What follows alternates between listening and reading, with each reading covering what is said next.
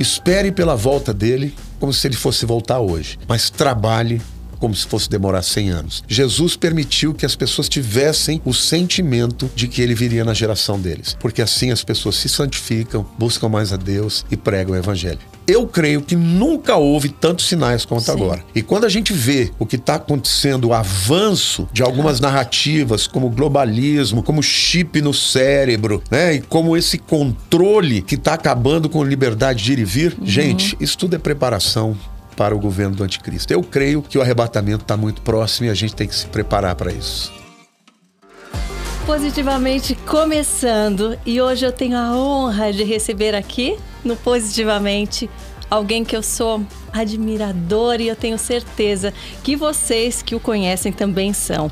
Se não o conhecem, vão ficar admirados com tanto conhecimento, com tanto amor pela palavra de Deus, com tanto exemplo na sua própria vida. Seja muito bem-vindo, Pastor Lamartine Pozella.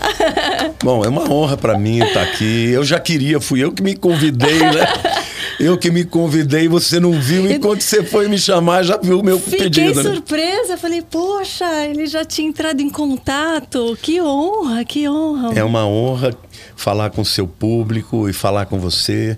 Tenho certeza que Deus vai fazer coisa, uma coisa linda aqui nesse momento. Eu tenho certeza. Obrigado pelo convite. Eu que agradeço você dedicar parte do seu tempo para vir aqui falar com a Amém. gente. Eu sei que você é dedicado em tudo que você faz. É. Você tem tantas habilidades. Eu falei aqui só pastor, mas olha, ele é um pregador super renomado, músico, autor, compositor, escritor. São tantas as qualidades e as habilidades usadas para o reino de Deus, o que é mais lindo ainda. Parabéns, parabéns. É, na verdade, Deus usa quem se dispõe.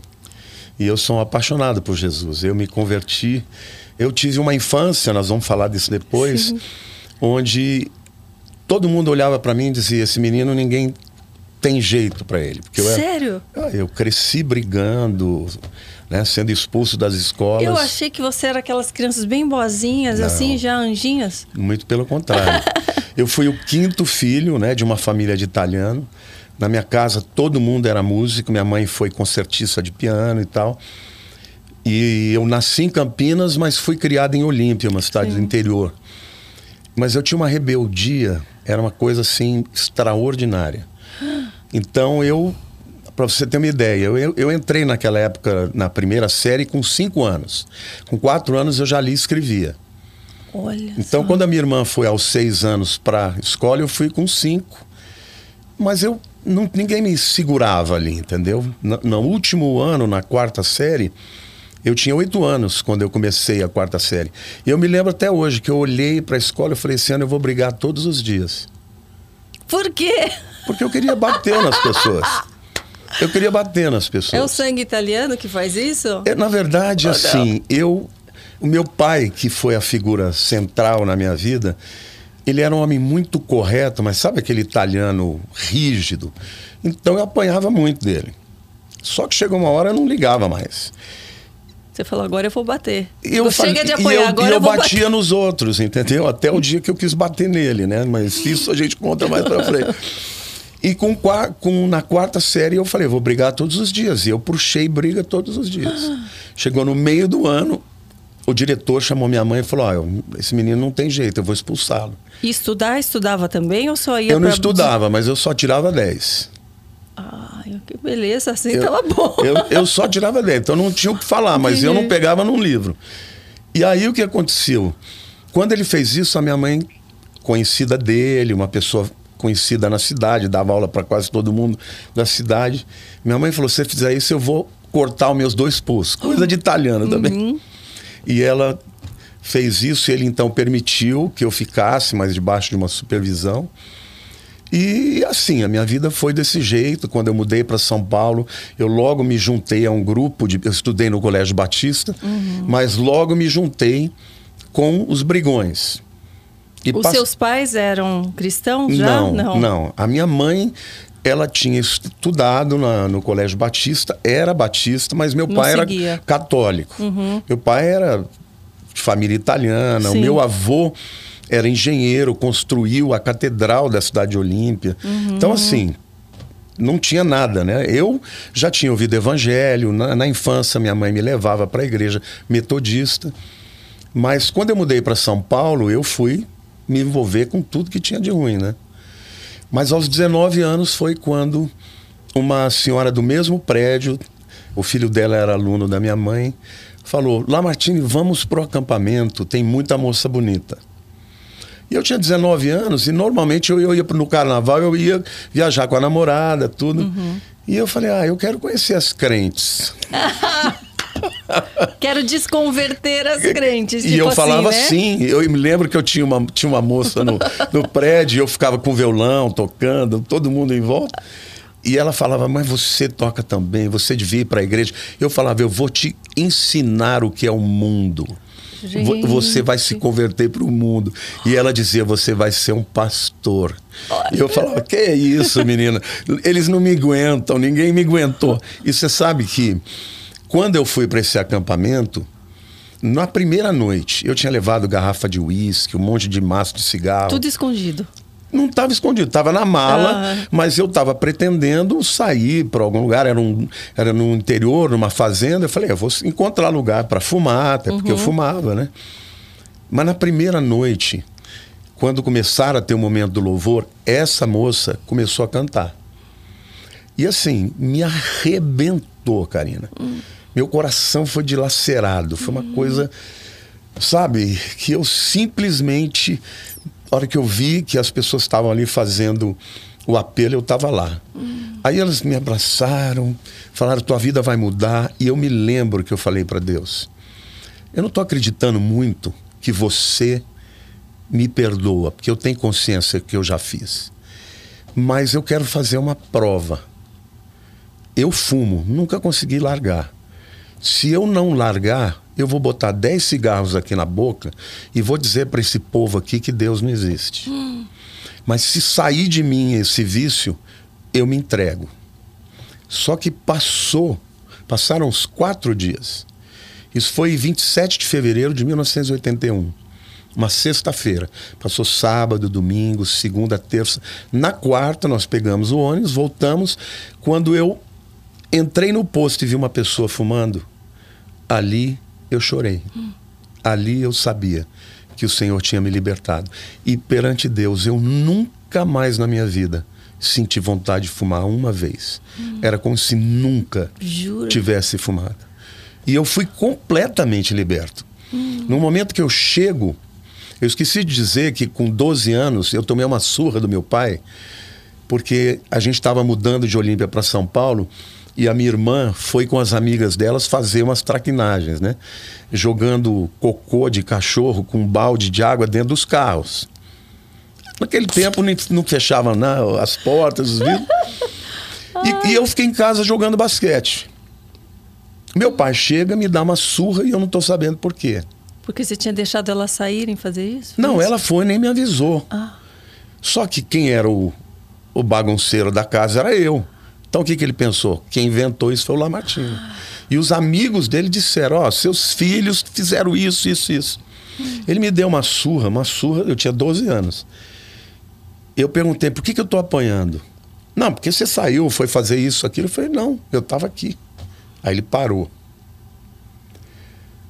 Quando ela voltou, ele falou: Você estava fazendo isso, Priscila? Ah, pai, a gente estava despedindo, que nós vamos mudar. E o Lamartine estava? Não. Eu ouvi. Ele não pediu perdão, não encostou o dedo nela. Eu falei para ele: essa surra vai ter troco. Escreve o que eu te digo. Quando eu crescer, eu vou te bater. Ele abaixou a cabeça e foi embora. Quando eu tinha 15 anos, eu era capoeirista, no meio daquele grupo de, de gente de briga, dessas festas que a gente ia para os bailes naquela época, né? A uhum. gente ia sem ser convidado, porque se não convidasse, a gente quebrava tudo.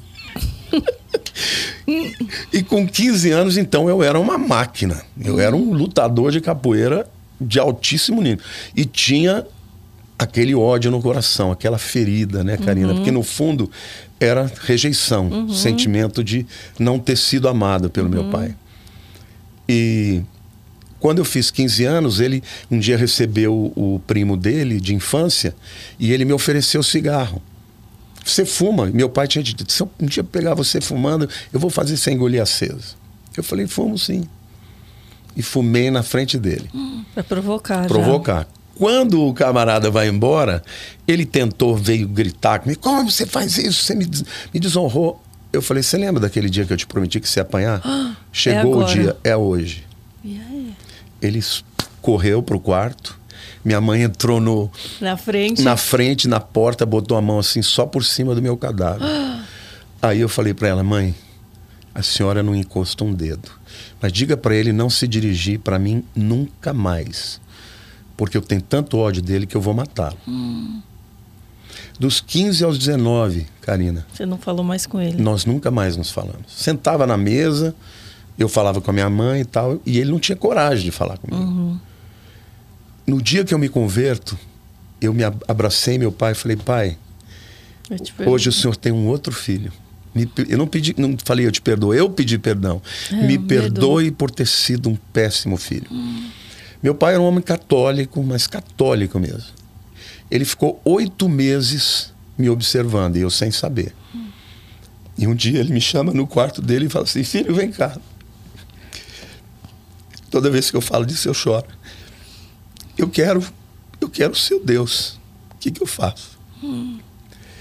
Eu falei, pai, mas o que, que aconteceu? Ele falou: Eu tenho um outro filho. Você não é a mesma pessoa. Eu quero esse Deus para mim. Eu orei com ele, ele aceitou Jesus. E aí ele disse assim: Você me batiza. Eu tinha 19 anos. Nossa. Falei, pai, mas eu não sou pastor. Ele falou, mas você vai ser. Hum. Ele foi a primeira pessoa que profetizou isso. Nossa. Eu fui para o seminário, eu estava no terceiro ano de engenharia, engenharia civil. Eu era músico, tinha tocado em Vencedores por Cristo, você não vai conhecer porque não é da sua época, mas Vencedores por Cristo era o, o, melhor grupo de música que tinha. O João Alexandre, já ouviu falar do João Alexandre? Que é uma fera, tal, era da minha equipe, só tinha músico de altíssimo nível. E eu queria ser músico profissional. Meu pai falou: não, você vai fazer engenharia. Porque senão você não vai pagar as contas para cuidar dos seus filhos. E naquela época eu ouvi. Mesmo não, não falando com ele, eu acabei ouvindo. Uhum. Mas quando ele falou para mim que eu ia ser pastor, eu tranquei a matrícula e fui fazer faculdade teológica. Quando eu me formei e fui ordenado pastor batista, a primeira pessoa que eu batizei foi meu pai. Oh, e a igreja que eu presido, eu fundei, né? Comecei do zero. Ele ia todos os domingos lá na frente, orgulhoso. E Deus foi tão bom porque eu vivi 19 anos sendo o pior dos filhos. Mas Deus me deu 19 anos para viver como um excelente filho. E quando meu pai teve a crise de pulmão, de enfisema, né, porque ele fumou a vida inteira, e foi levado, né, para o hospital, eu o levei nos meus braços. E na semana que ele falou, ele falou: "Eu quero te agradecer porque você honra o meu nome. Eu tenho orgulho de você." Então, a minha vida é isso, Karina. Tem muitas histórias pra gente contar. Quero te deixar à vontade, porque eu já falei muito. Ai, que lindo, gente. Eu acho que falar de, do amor de Deus e falar de família não tem como, né? Não, a gente não se emocionar, porque é a maior expressão desse amor é através da nossa família, né? E muitas vezes a gente vê as famílias, né, se desfazendo e, e brigando. E a gente quer abrir os olhos, né, de quem ainda não enxergou e e, só Deus mesmo para ir restaurando e para ir colocando, né, essa paz, restaurando as relações.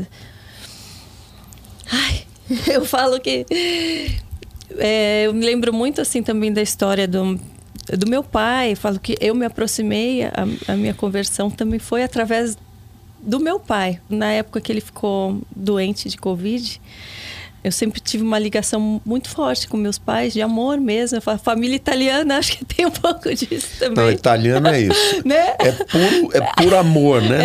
É. é tudo gosta de Então, juntar. eu- você foi falando, eu fui me reconhecendo que meu pai conta as histórias dele também, de quando ele era jovem, que meu pai tem um vozeirão assim, e um coração de muito amoroso, né? Então, por isso que eu acabo também me emocionando, porque eu me identifico com, com essa relação de, de pai, né? De, de família mesmo.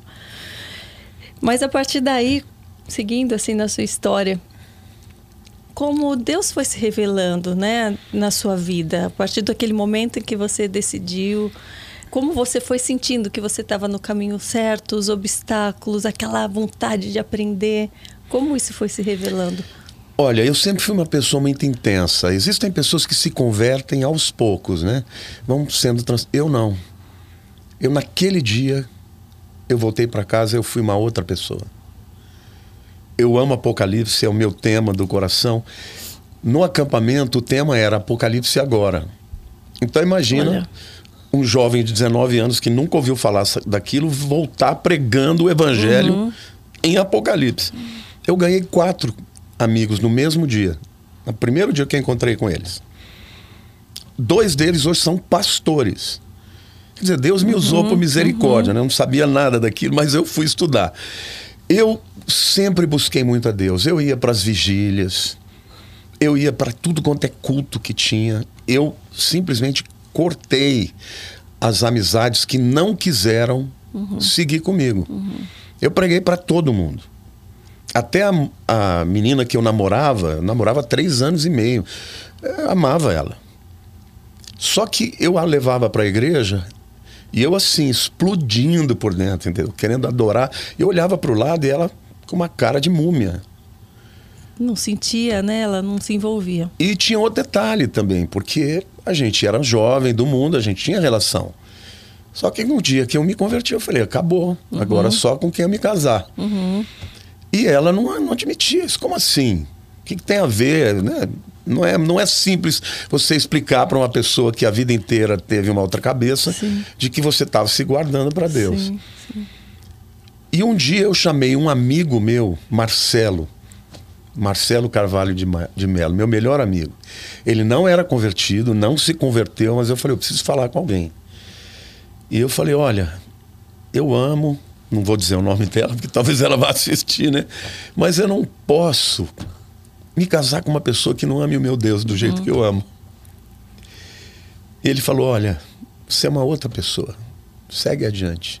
Ela vai sofrer, mas ela vai entender mais para frente. E eu terminei com ela. E nesse tempo eu comecei a buscar a Deus. Eu era um jovem bonito. Hoje eu sou gordo, careca. Não, mas eu era cabeludo, era musical, tocava. Então onde eu ia as meninas se interessavam. E eu não queria namorar com ninguém. Até o dia que eu conheci a Lília. Aí eu sabia que era ela. E em um ano e dois meses nós namoramos, noivamos e casamos. Vocês se conheceram onde? Nós nos conhecemos porque depois que eu me converti, eu me converti nesse acampamento numa equipe musical. E eu, logo de cara, eu tinha sido de Vencedores por Cristo, mas eu, Vencedores era uma equipe sazonal. Uma vez por ano saía, a gente gravava discos e tal, mas eu passei a fazer parte dessa equipe que se encontrava todo final de semana, sábado, para orar, buscar Deus. No domingo a gente ia se apresentar nas cidades.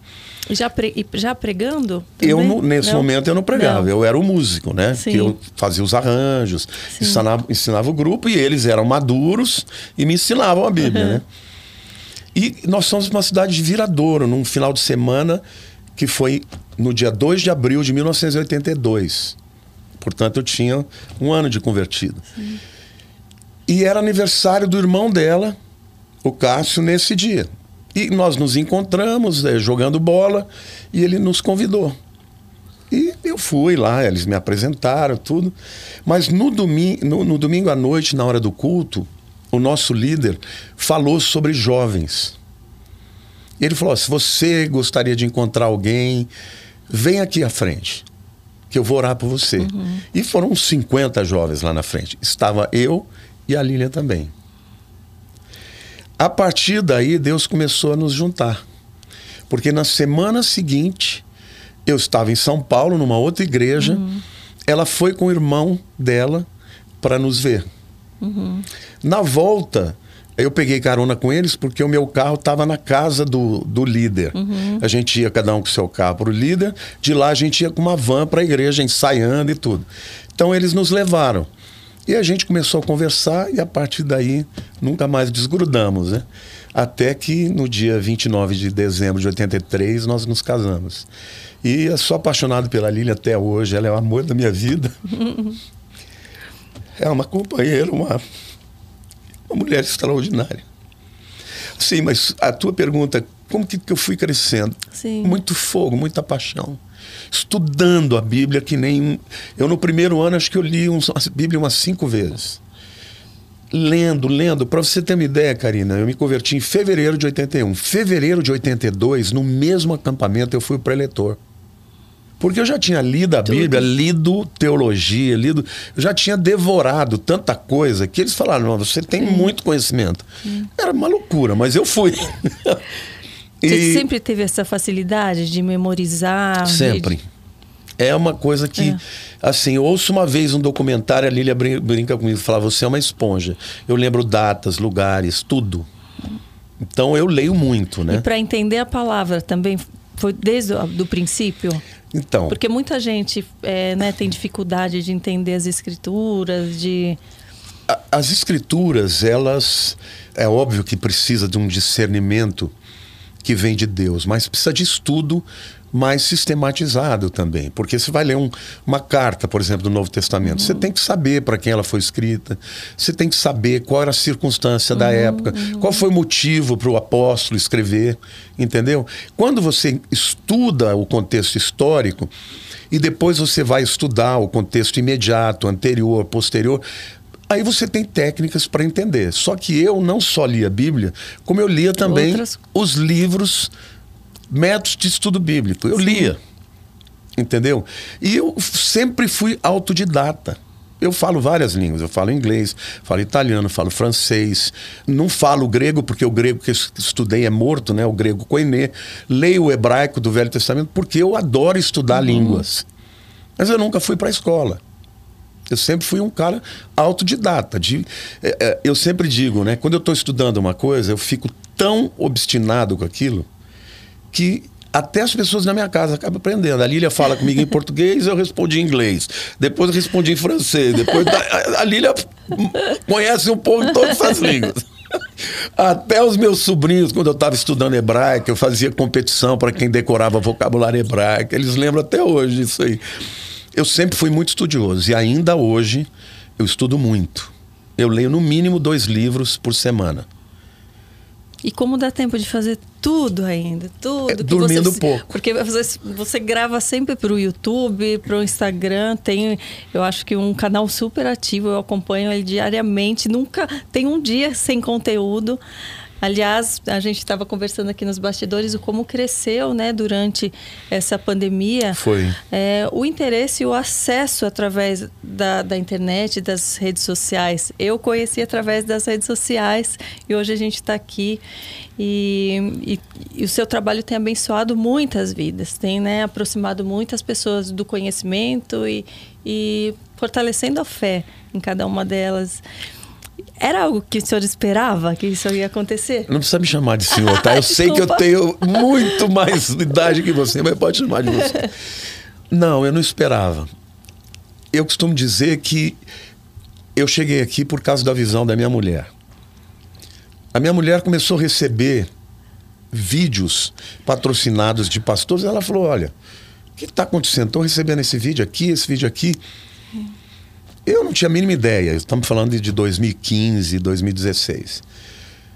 Aí ela pesquisou um pessoal. Eu tinha um amigo pastor que tinha uma equipe e eles vieram falar comigo. E na época eles me propuseram uma, uma quantia tão exorbitante que eu quase mandei eles embora de casa. Está louco? Que isso? Aí acabamos chegando a um número que fosse factível, né?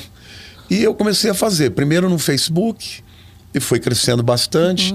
Abri o YouTube, mas o YouTube ia mais devagar Era um valor para produzir esses para conteúdos? produzir, Ah, para tá. cuidar de Dessa tudo parte. né, da- das minhas mídias. E aí eu fiquei com eles. e fazendo, produzindo conteúdo, que é uma coisa que eu adoro, mas respondendo a sua pergunta, como é que eu tenho tempo? Sim. Eu sou extremamente disciplinado. Como é sua rotina? Para assim? mim, eu tenho horário para tudo. Por exemplo, eu acordo todos os dias três horas da manhã. Então, três horas da manhã eu acordo e eu fico uma hora, uma hora e meia orando, Orando. e adorando a Deus. Porque eu sempre peço a Deus, Senhor, eu não quero ter um coração árido. Eu não quero conhecimento sem Sim. a paixão. Eu quero me apaixonar por, pelo Senhor a cada dia. Então, eu tenho experiências com Deus assim extraordinárias, né? E a certeza da graça de Deus na minha vida é o que faz com que eu ame mais do que tudo. Porque o que eu era e o que ele fez comigo, eu não tinha nenhum merecimento.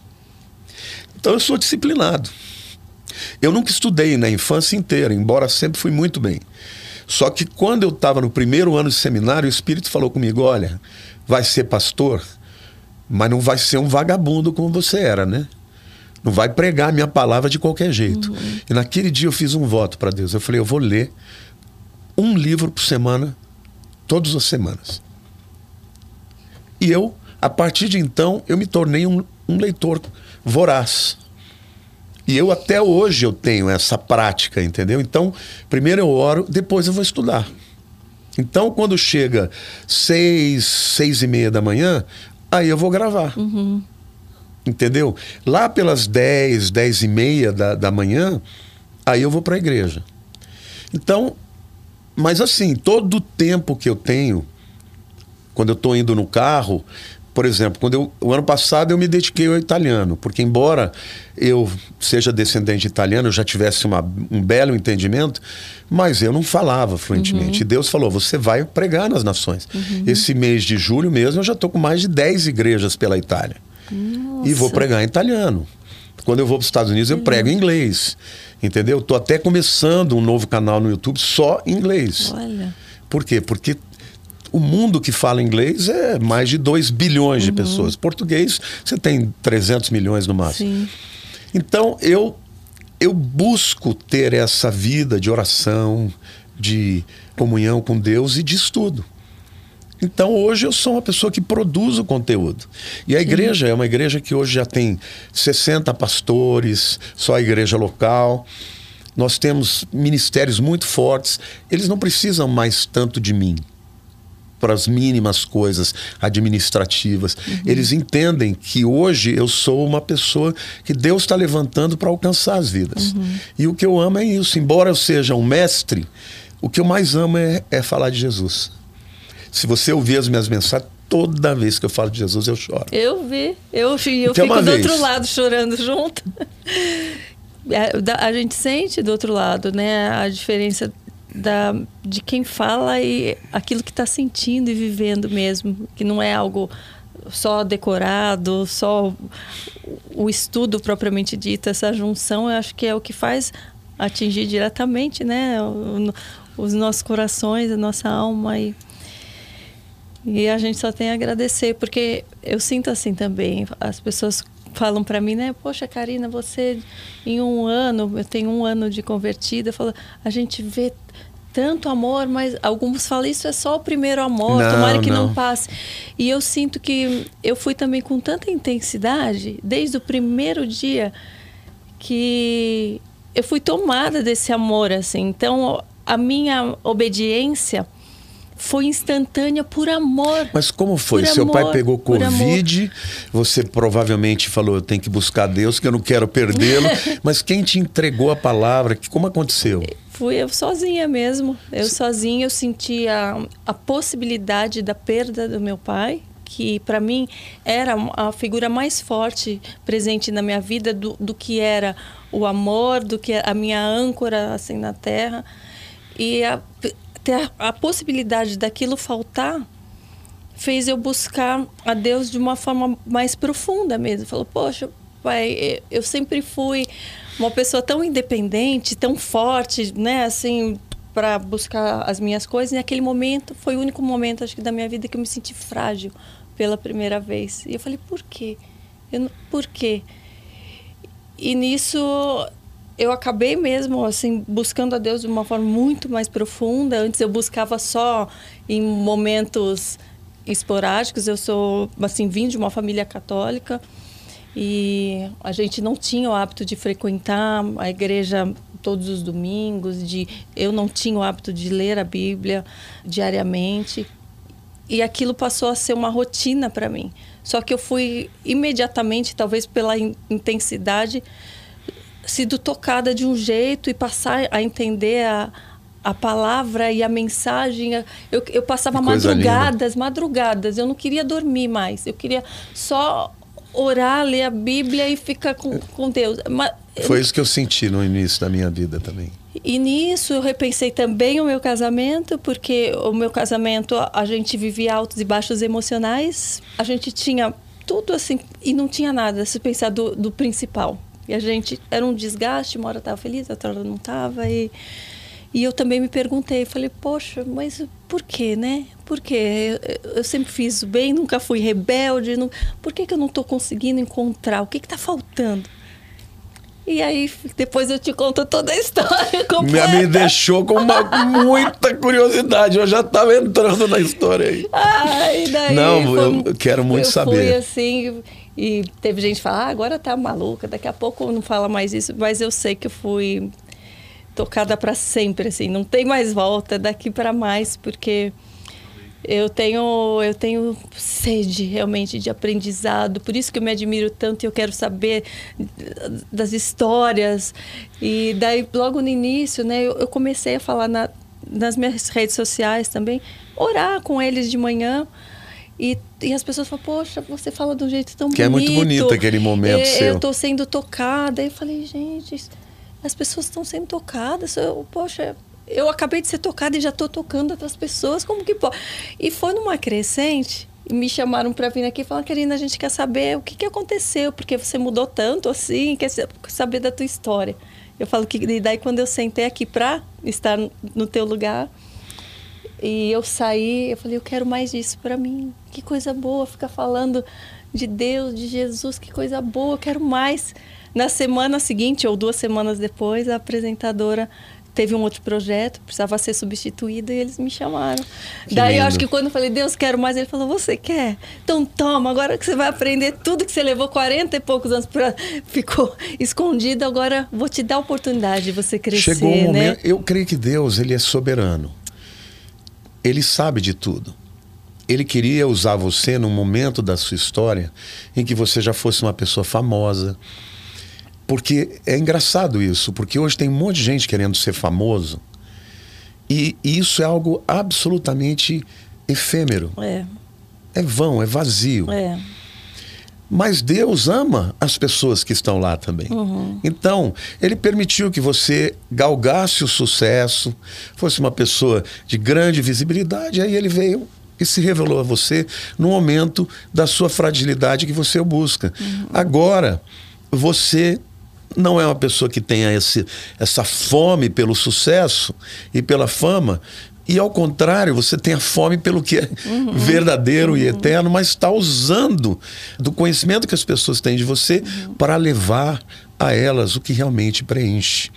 Eu hoje eu estava de manhã é, preparando um vídeo que ainda nem gravei, mas vou gravar. O vídeo tem um, um título assim vamos dizer assim, meio sensacionalista, porque de vez em quando você tem que botar aquele título que você é. sabe que vai provocar um engajamento. Mas é muito sério. Porque eram dez portas para os demônios. E ali eu comecei a falar, primeiro deles é pecado, eu já começo dizendo no, é, que Deus não age sem fé. Uhum. E Satanás não age sem o pecado. Sim. Ele precisa do pecado para entrar, né? Mas eu fui ali colocando, são dez portas, né? Quando eu cheguei na terceira, eu cheguei num texto sobre a amargura. A amargura, que era o caso, o meu caso, a rejeição, o desamor, é algo que leva as pessoas ao suicídio, que leva as pessoas a serem violentas, o evangelho é antídoto para isso. Uhum. Quando eu entreguei a minha vida para Jesus, eu me converti como uma pessoa cantando uma música que diz como agradecer a Jesus o que fez por mim. Sim. Quando eu vi aquela frase, foi como se fosse um, um murro no meu peito. E eu caí. E a música entrava na minha alma. E Deus falava para mim: nada do que as pessoas disseram sobre você é, é o que isso. eu tenho para você. Então, hoje, eu sou uma manteiga derretida. Aquele cara bravo não existe mais. Hoje, de vez em quando, eu ainda sou italiano, né? Mas hoje eu sou tão amoroso com as pessoas. Por quê? Porque eu fui amado, eu senti o amor de Deus. E até muitos anos depois de eu ser pastor, eu já era pastor, mas eu ainda olhava para Deus como se fosse uma persona, uma persona distinta de Jesus. Uhum. Então, quando eu queria proximidade, eu falava com Jesus. Uhum. Quando eu queria alguma coisa poderosa, eu falava para Deus. E eu tinha esse grilo. Porque em relação a Deus, eu sempre tinha o sentimento de que não era bom o suficiente para ele. E um dia, eu falando isso para a Lília, ela falou: você devia falar com a Neuza Tioca. A Neuza era uma, é uma amiga muito querida, uma mulher que conhece muito sobre o mundo espiritual, tem um ministério expoente, né? Aí eu liguei para ela, Neuza, eu queria passar por uma cura interior com você. Uhum. Você faria comigo? Ela falou, claro. Mas não me diga nada. E eu, dentro de mim, intelectual, racional, eu falava, ah, não acredito muito nessas coisas, mas eu vou. Quando eu cheguei lá, ela estava junto com uma companheira, com uma outra missionária, e elas tinham jejuado, e elas colocaram louvor, pediram que eu ficasse quietinho, e elas começaram a orar, buscar Deus, e de repente, aquela missionária veio, pôs a mão sobre mim e começou a profetizar, falando comigo como Deus falando. E ela foi no ponto. Ela começou dizendo: Você é como uma, um mastro com a bandeira meio pau. Porque você não me conhece ainda. Você sabe muito sobre mim, mas você não sabe o quanto eu te amo. Você não sabe como eu quero ser o seu pai. E naquele dia eu chorei, mas chorei, lavei a minha alma. Eu tinha um amigo muito querido, que era como um pai para mim, que foi uma parte da cura de Deus para mim. Uhum. Né? O Alcides Parisotto, todo mundo sabe que ele era meu melhor amigo e um pai para mim. E ele faleceu, inclusive, agora no ano passado, há poucos meses. Foi um baque para mim, mas depois eu conto a visão que Deus me deu uhum. em relação a ele. Mas naquele dia, Deus me curou, Karina. Eu, eu, citei o Alcides porque eu sempre contava o meu, sobre o meu pai das histórias doloridas. Uhum. E depois desse dia, eu não, ainda que eu não soubesse, a cura aconteceu na minha uhum. vida. E eu só falava das coisas boas do meu pai. Como ele era engraçado, como ele era piadista, como ele era inteligente. Eu recebi dele os dons que ele tinha. A inteligência dele, a facilidade para as línguas. Meu pai falava cinco línguas, era poliglota. É, e, e, durante todo o tempo que eu tive com relacionamento quebrado, eu não percebia. Sim. E eu só falava bem do meu pai. E um dia o Assis falou assim: O que, que mudou? Hoje você só fala bem dele. Naquele dia, eu falei: Deus me curou. E hoje, eu falo do meu pai com muita saudade. Porque eu sei que ele me amava muito. Ele só não sabia lidar com a minha maneira de ser, com a minha Sim. rebeldia, né? Sim. Mas isso acabou sendo uma brecha para que demônios me atormentassem. Uhum. Eu tinha uma força sobrenatural. No dia que eu falei que ia bater nele, eu dei um soco no elevador, aquelas portas de aço, uhum. ficou a marca de todos os, os ossos da minha mão. Eu entrava nas brigas, as pessoas me batiam, eu não sentia dor. Uhum. Então, eu creio que o evangelho hoje que precisa ser pregado, e você é uma pessoa muito doce. Você, eu, eu, sou, eu sou músico, né? Então, para mim, voz é uma coisa que eu brinco com a Lília, que eu fiz uma música para ela, né? Falando da voz dela. Eu não casaria com uma mulher que não tivesse uma voz gostosa. e para pregar o evangelho é importante ter uma boa voz. E você fala com doçura, toca o coração das pessoas, porque você vai na alma. E a alma, nós somos uns seres tricotômicos, né? Corpo, alma e espírito. A alma é a psique, é a mente. O corpo é a sede dos sentidos, né, das habilidades. E o espírito é a porção que Deus compartilhou dele para nós. Deus é espírito e nós somos seres uhum. espirituais. Mas a batalha espiritual, ela acontece no nível da alma. Porque Satanás, ele consegue criar fortalezas e feridas no nível da alma. Uhum. Porque quando você se converte, o seu espírito nasce de novo. Então, teu espírito não tem problemas, não tem Sim. dor, não tem nada disso. Mas, Mas a, a alma precisa ser a ajustada. Tua, a né? tua alma tem toda a história dela. Então, a guerra do diabo é sempre no nível da mente. Uhum. Por isso que Paulo, em Romanos 12, fala sobre rogo-vos, irmãos, pelas misericórdias de Deus, que apresentei os vossos corpos em sacrifício vivo, santo e agradável a Deus. E aí ele fala, não vos conformeis com esse mundo, mas transformai-vos pela renovação da vossa mente, para que experimenteis qual seja a boa, perfeita e agradável vontade de Deus. É na mente e na uhum. alma. Então, eu sempre digo que não existe melhor maneira de alcançar o coração de alguém do que o amor, porque o amor ele sara a alma. Satanás ele trabalha na alma para apontar os nossos erros, os nossos pecados, a nossa culpa, para dizer que nós não somos merecedores, que por isso ninguém nos ama, que Deus não nos ama. Mas o evangelho vem com o amor de Jesus e ele faz você se sentir amado a despeito de quem você é. Sim. Então, esse é o meu chamado. É dizer para as pessoas que Jesus as ama a despeito do que elas são ou do que tenham feito. E eu, eu gosto de uma frase que eu li certa vez, nem lembro de quem foi, que não tem nada que você possa fazer para Deus para Ele te amar um milímetro mais. E não tem nada que você possa fazer para Deus para que Ele possa te amar um milímetro menos. Ele te ama completamente quando você está na lama do pecado ou quando você está na glória, na sua presença. Por que, que então eu abandono o pecado? Porque o, o pecado ele escraviza, né? ele gera dor. Então a luta contra o pecado não é para eu merecer o céu.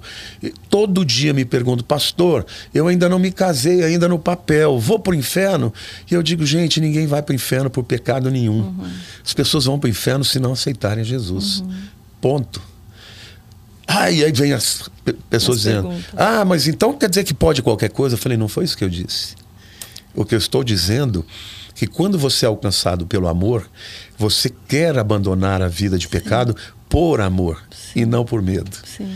Então, dentro do que você falou, é isso: é a alma e o coração que, é o caminho para o espírito. E será que as pessoas estão é, perdidas por falta de, de ler a palavra?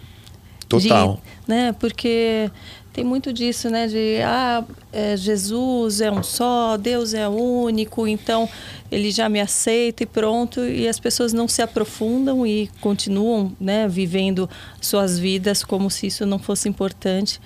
Né? E eu, eu tinha uma visão assim. Eu achava que bastava fazer o bem, crer em Deus, crer em Jesus. Eu me converti, eu fui batizada na igreja evangélica. Ah, 12 anos atrás. E na minha cabeça bastava aceitar Jesus. Aceito Jesus como né, um único Deus, como único Criador. E vou ser uma pessoa boa, fazer o bem. Eu não tive o entendimento para seguir ao longo desses anos que eu deveria ter uma comunhão diária com Deus, que eu deveria buscar o conhecimento, que eu, eu achava que a minha parte agora era só viver a vida tentando fazer o bem. E hoje eu vejo a diferença desse aprofundamento e desse conhecimento. Da conversão mesmo, da, né? É.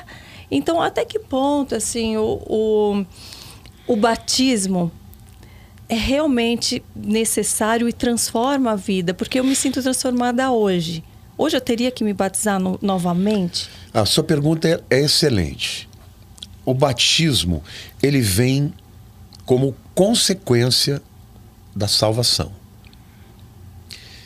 Por isso que nós, batistas, batizamos adultos e uhum, por imersão. Uhum. Mas o que, que acontece? A Bíblia, Jesus disse: quem crer e for batizado será salvo. Ele não está dizendo que que o batismo é necessário para a salvação. Uhum. Não é. O ladrão da cruz estava ao lado, filho de Deus, lembra-te de mim quando não... entraram no terreno. Hoje foi. mesmo estarás comigo no paraíso. Não foi batizado. Uhum. Não é necessário. Mas o batismo, ele é um testemunho público de que você está morrendo para a velha vida e ressuscitando com Cristo para uma nova vida. Uhum. É, um, é um testemunho público, tá? Por que, que a gente obedece? Porque Jesus mandou e uhum. eu vou uhum. obedecer. Uhum. Pessoas como você tem muita gente. A primeira pergunta é: Karina foi salva 12 anos atrás? Provavelmente sim. Provavelmente sim, porque se você lá atrás você entendeu que você era pecadora e que Jesus era o teu salvador e você confessou isso, você foi salva. Ué, mas então por que eu não mudei de vida? De novo, porque Deus ele trabalha na vida da gente na medida que nós vamos dando espaço a Ele. Sim. Se ali foi só um entendimento é, racional, se não desceu para o nível do espírito, você não foi salvo. Uhum. Então, nesse sentido, você deveria ser batizada de novo. Uhum. Não para que seja salva, não. Tem alguma coisa espiritual atrás disso. Porque nada do que Jesus mandou é meramente é, metafórico. Uhum. Entendeu? Então, agora, isso é uma questão sua, você tem que buscar Deus. Senhor, eu já tinha realmente me convertido, eu já entendia que o Senhor era o sal, meu Salvador, porque o convite você fez para uhum. ele. Você batizou. Sim. Então, nesse sentido, talvez você não tenha. Mas muita gente, por exemplo, que vai comigo para Israel, aliás, quero até te convidar, estou indo em já, junho. Já está fechado? Pensa que eu já não liguei lá? Já não tem lugar. Então, se quiser, ah. vai se batizar no Jordão. eu já liguei lá quando eu vi que estava o um anúncio lá, falei, vou ver se tem vaga. É uma viagem extraordinária. A primeira vez que eu fui, eu já fui dezenas de vezes. A primeira vez que eu fui, eu estava no Mar da Galileia pregando, eu só chorei só chorar, falar, gente, me perdoe, não consigo pregar. Eu acho que eu vou andar chorando também lá o tempo inteiro. Porque você vai, por exemplo. Você vai para cidades, né? Israel é um, é um país super avançado.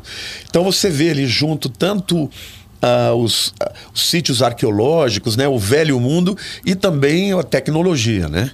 As estradas maravilhosas. É, Israel é um país extraordinário. Mas quando você vai para um local com o Mar da Galileia, você olha para as montanhas, você sabe que foram as montanhas que Jesus viu, elas estão ali. Então, você olha para aquilo, para aquela, ele passou aqui. Ai, então eu, eu choro toda vez, mas a primeira vez eu não consegui pregar, só chorei. Uhum. Aí a gente ficou adorando, né? Mas estou dizendo isso para você, se você for e quiser descer as águas, porque muita gente fala para mim, pastor, quando eu me batizei, eu não sentia o que eu sinto hoje. Eu não posso é. fazer esse batismo como uma reconfirmação? Claro que pode. Hum. Entendeu? Não precisa. Se houve salvação lá atrás, não é necessário. Mas se você ainda não tem certeza absoluta e quiser, não tem problema, não tem que. Mas também não, não, não existe uma negativa uhum. assim que te impeça. Ah, porque eu gostaria, sim. Eu gostaria muito. Só que eu não queria fazer algo que fosse impedir. E lá, e lá né? é, é, muito errado. significativo. É muito significativo. Nossa. Andar Israel, Karina, é você ler a Bíblia ao vivo e a cores. Você nunca mais vai ler um texto sem ver. Porque, por exemplo, Jesus saiu de Cafarnaum, né? Uhum. Os discípulos, ele estava orando no monte, os discípulos pegaram o barco e foram navegando. E aí, de repente, veio uma tempestade e eles estavam para morrer afogados, uhum. e eles veem Jesus chegando, andando sobre uhum. as águas. Você conhece a história, uhum. né? Ele manda Pedro ir, Pedro vai, anda um pouco, depois afunda. E depois dali, ele acalma a tempestade, né? E aí eles vão para o outro lado, para um lugar chamado Gadara. Quando você vai lá, Israel, eu mostro para vocês o lugar onde os porcos, os porcos endemoniados é. se jogaram no precipício. Como é que eu sei que é ali? Porque a cidade, o sítio arqueológico de Gadara é ali. Uhum. É o único monte que existe. Uhum. Só que dali, você olha para o outro lado, você vê Cafarnaum. Uhum. Então você sabe o trecho, né, o percurso que ele fez. Uhum. Então é tudo assim. Quando Jesus fala, por exemplo, vós sois a luz do mundo, o sal da terra. Não se pode colocar a luz debaixo, né, debaixo do alqueire, mas no velador. Ele está porque eles pescavam durante a madrugada. Sim. Até hoje, os pescadores em, no Mar da Galileia só pescam de madrugada, porque os peixes estão mais ativos uhum. e é mais fácil pe pescar. Só que quando você está andando lá, você enxerga no monte mais alto, quando você olha para o norte do Mar da Galileia, uma cidade que chama Tzfat.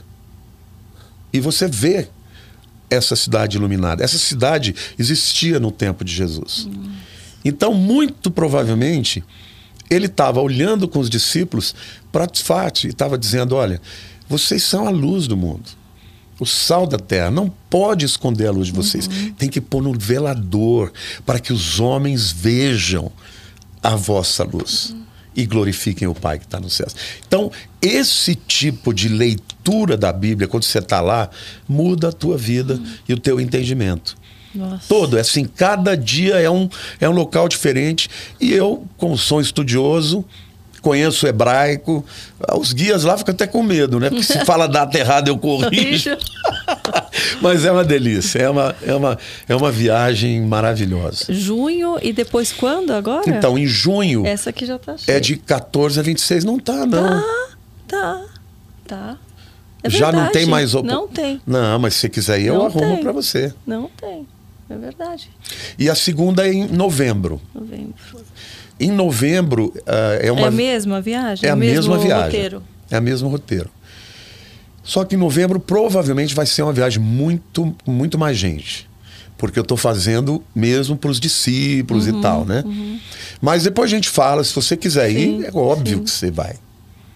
Eu não eu pedi falei... a ele porque eu tinha dito a eles que eu não queria mais do que um ônibus. Uhum. O ônibus tem 55 pessoas, né?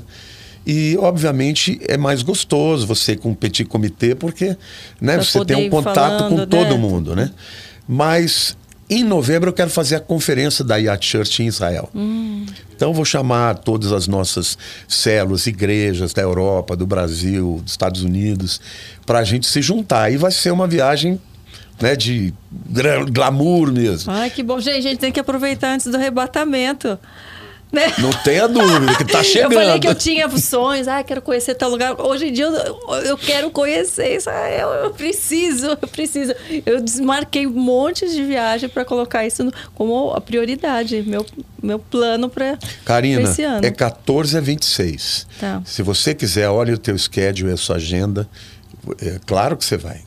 Claro que você vai, vai ser uma honra pra gente ter você. que tem sonho de conhecer também. Nossa. Vamos juntos, Ai, se quiser ir lá para produzir, produzir. A... Se você então, for lá, você lá. tem que fazer um monte de vídeos. Vai ser vídeo só eu chorando o tempo inteiro também, você vai ver. Mas você sabe que essa é uma coisa. Uh, eu sempre digo, chorar você não. Eu não sou ator, então eu não consigo chorar. Eu só choro se eu realmente me emociono. Sim. E muitas vezes eu, eu me fragilizo, eu conto a minha história. Eu sou italiano, então eu falo dos meus defeitos. Uhum. Eu não quero que ninguém me olhe e fale, ah, ele é um, é um super-homem. Não, eu sou uhum. um homem cheio de pecados, de defeitos. Só que eu sou um homem que busca todos os dias ser mais parecido com Jesus. A minha uhum. oração pela manhã é, Senhor, me ajuda a te agradar. Eu quero que o Senhor se agrade de mim. Domingo Sim. eu preguei uma palavra uh, que foi muito emo emocionante. Depois até você vê. E eu falei que às vezes eu não entendo a Deus, porque Deus chama Davi do homem segundo o seu coração. Uhum. Eu me identifico demais com Davi. Davi era bravo, Davi sanguinário, queria matar os inimigos, mas diante de Deus, ele se quebrantava. Certa vez, ele já como rei em Jerusalém, ele instituiu o chamado tabernáculo de Davi, porque pela lei o tabernáculo ele era excludente, né? O povo ficava fora, uhum. na, no lugar santo só podia entrar se fosse sacerdote, e no Santos dos Santos, o sumo sacerdote. Uhum. E a arca ficava no Santos dos Santos. Uhum. Então não era vista por ninguém. Sim. Davi ele quebrou o protocolo. Ele fez uma tenda, uma tenda de linho, transparente e botava a arca lá. Ele ia sete vezes por dia adorar. E ele ordenou que os sacerdotes ficassem 24 horas fazendo aquilo. E no final da tarde, ele ia, se prostrava e ele orava o Salmo 91. Aquele que habita no esconderijo do Altíssimo, a sombra do Onipotente descansará. Sabe o que, que os rabinos dizem? Que o sol batia, os raios de sol atravessavam o linho branco, pegavam a arca e a sombra da arca ia para fora do tabernáculo. E Davi estava debaixo daquela sombra. Olha. Esse homem é o homem que Deus falou, eu, eu gosto do coração dele. E eu falo para Deus, Deus, eu sinto inveja dele, eu quero também ser alguém segundo o teu coração. Então eu vejo as pessoas para quem Deus. O tema da mensagem é porque Deus se esconde. Sim. E às vezes ele se revela, mas às vezes ele se esconde. E aí eu dei cinco razões pelas quais ele se esconde. E eu disse que Deus se revela para os humildes. Deus se revela para os que o amam de paixão, que tem sede, fome. Uhum. Não é? Deus se revela para os seus adoradores. Eu disse: o mundo busca Deus. Mas a Bíblia diz que Deus procura os adoradores que o adoram, espírito e verdade. Então, eu fui falando sobre aquilo e falei: olha, Maria Madalena, primeira mulher que foi testemunha da ressurreição. Por que, que ela teve esse encontro com Cristo ressurreto? Porque ela o amava tanto que ela foi até o túmulo para ver se podia prestar-lhe uma homenagem, trazendo especiarias para continuar uhum. o processo de embalsamamento. João, o discípulo que mais o amou, o único que foi até a cruz, foi aquele que viu o Cristo glorificado no Apocalipse. Então, eu falei para as pessoas: o mundo hoje está ensinando aí que você tem que ser empoderado, acreditar Sim. no seu poder. É, Ó, é, oh, você é. pode. Falei, onde está na Bíblia? É, é, a Bíblia diz que o poder de Deus se aperfeiçoa na minha fraqueza. Não na sua força. Isso é, isso é a síndrome de Lúcifer. Uhum. Isso são os homens querendo ser igual a Deus, uhum. independente de Deus. E isso está dentro da igreja, muitas Sim. vezes. Então é isso. É, é, é ter um evangelho que a cruz é o centro. E quanto mais perto de Jesus você chega, é a sensação de quão pecador você é, mas ao mesmo tempo de quão especial você é. Hoje, quando eu estou de madrugada orando, eu me sinto tão especial. Tão especial. E você é também. Deus tem um grande plano na tua vida, Karina. É lindo o que Deus fez na tua vida.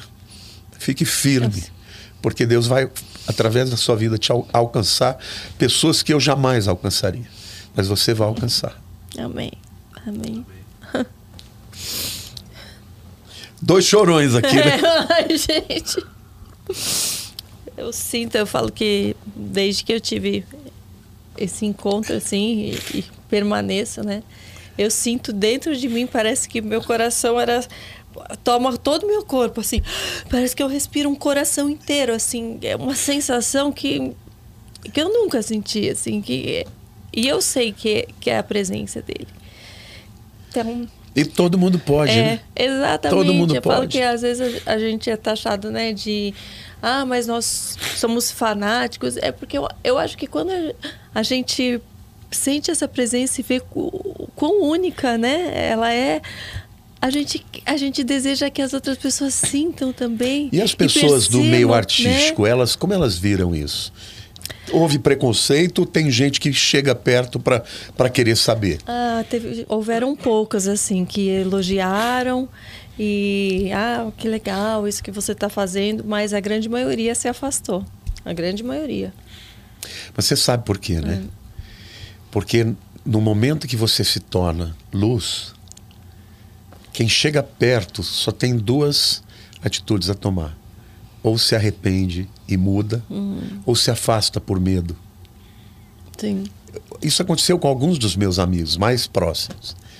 Porque eu fui tão transformado que ou eles se convertiam ou eles não conseguiam mais conviver, sim. porque eu não coadunava mais com aquilo que eles faziam, né? sim, né? E sim. que eu fazia no passado também. Mas Deus vai foi, colocar outros amigos. Isso foi assim até com o meu próprio esposo, porque eu me converti antes né? Então ele falou: não reconheço mais a minha mulher, não reconheço. Eu falei: poxa, mas adiante você era tão chata, a gente brigava o tempo inteiro. Você não está reconhecendo, você está estranhando, mas pode ter certeza que é para o nosso bem. Ele fala: você está se afastando de mim. Eu falava: pelo contrário, eu estou me aproximando, porque Deus está me, me aproximando dele e ele vai nos aproximar. Então, foi um processo diferente, assim, e, e hoje ele dá graças a Deus por tudo aquilo. Ele viu a transformação em mim e ele quis o mesmo Deus. Ele falou, quis? Ele falou: Eu quero essa paz, eu quero Que essa lindo. paz que você tem. Eu não estou conseguindo, eu quero isso. Né? E, e Deus foi lindo, assim. Ele, mas foi na obediência também, na constância, na obediência. Eu fui no domínio próprio, de entender, poxa, o que Deus quer de mim? Ele não quer aquela que responde, que vai querer bater de frente o tempo inteiro, por mais que tivesse razão. Falei, né, ele, ele foi me moldando e continua, né, até hoje. E porque a nossa carne, né, É, com- continua sendo a mesma. é, o velho vai- homem mas- sempre grita. Mas vai se tornando mais fácil, né? Vai. E é tão bom, essa, aquela sensação vai te dando mais confiança ainda e a gente vai. Né? Eu falo que a gente, esse obedecer, quando a gente percebe os benefícios que nos traz, né? A gente perde o medo de obedecer. E essa proximidade com Deus que faz a gente ter certeza que é dele que vem a voz. É, você comentou da alma, né? Da, de vir aquela voz errada. E, e antes de vir a voz errada, eu tomava atitudes. Hoje em dia, eu sei que não é de Deus. Falo, "Pô, Deus não está me dando uma ideia dessa. Ó, daqui você não, aqui você não pertence, não. Pode sair. E- e- mas além disso, é necessário haver um terceiro elemento aí, que é o estudo da Bíblia. Sim, sim. Porque muitas vezes, a Bíblia diz, o coração do homem é Enganoso. extremamente enganoso. É. Quem o conhecerá? Muitas vezes você está tão envolvido emocionalmente com alguma situação Sim, que fica difícil você saber o que Deus está falando. sim, sim, sim. Não é? Nessa hora, o que, que vai te dar a resposta? É a Bíblia. A Bíblia, a Bíblia. A Bíblia diz que Deus me ama, não importa que eu Uhum. sinta diferente. A Bíblia diz que Deus deu o seu melhor, o seu único filho, por amor a mim. Então eu não tenho o direito de duvidar disso porque eu estou inserido numa situação em que eu não estou vendo ele agir, Sim. né? que eu estou sendo injustiçado. Sim. Eu tenho que crer que no final vai dar certo. Sim. E a gente, olha, eu aprendi uma coisa, Karina. Você nunca cresce na vitória. Você cresce na, na batalha. A vitória você celebra, a vitória você estabelece marcos. Sim. Não é?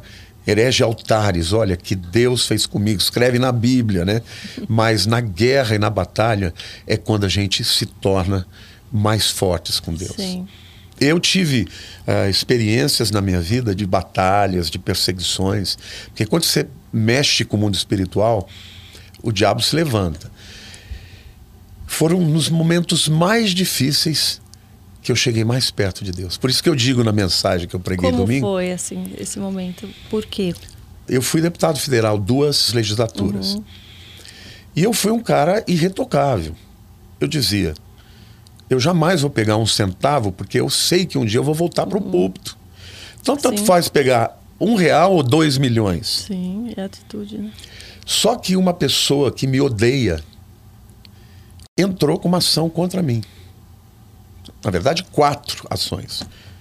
E eu falei para Deus: Deus, o senhor sabe que eu nunca faria isso. Só que o diabo trabalha na sua alma, né? Eu começava a pensar: Jesus morreu injustamente. Falou, agora. Paulo foi para cadeia justamente. José foi. Falei, será que é isso que o senhor vai permitir? E foi o tempo que eu mais estava buscando a Deus. Um dia eu estava no meu gabinete, assim, orando. Senhor, eu não quero manchar o teu nome. Eu não quero. O senhor, me- o senhor vai permitir isso? É isso que é o teu plano para mim? Lutando. A Bíblia estava do lado, eu peguei a Bíblia assim, aberta. Estava fechado. Sabe quando você pega assim e ela vem aberta? Saiu no Salmo 37. Eu comecei a ler. Chegou lá na frente e fala: E quando for acusado, será absolvido. E Deus falou assim: essa é a primeira das respostas que eu te dou. E aquilo aqueceu meu coração, eu fiquei mais tranquilo, mas continuei buscando.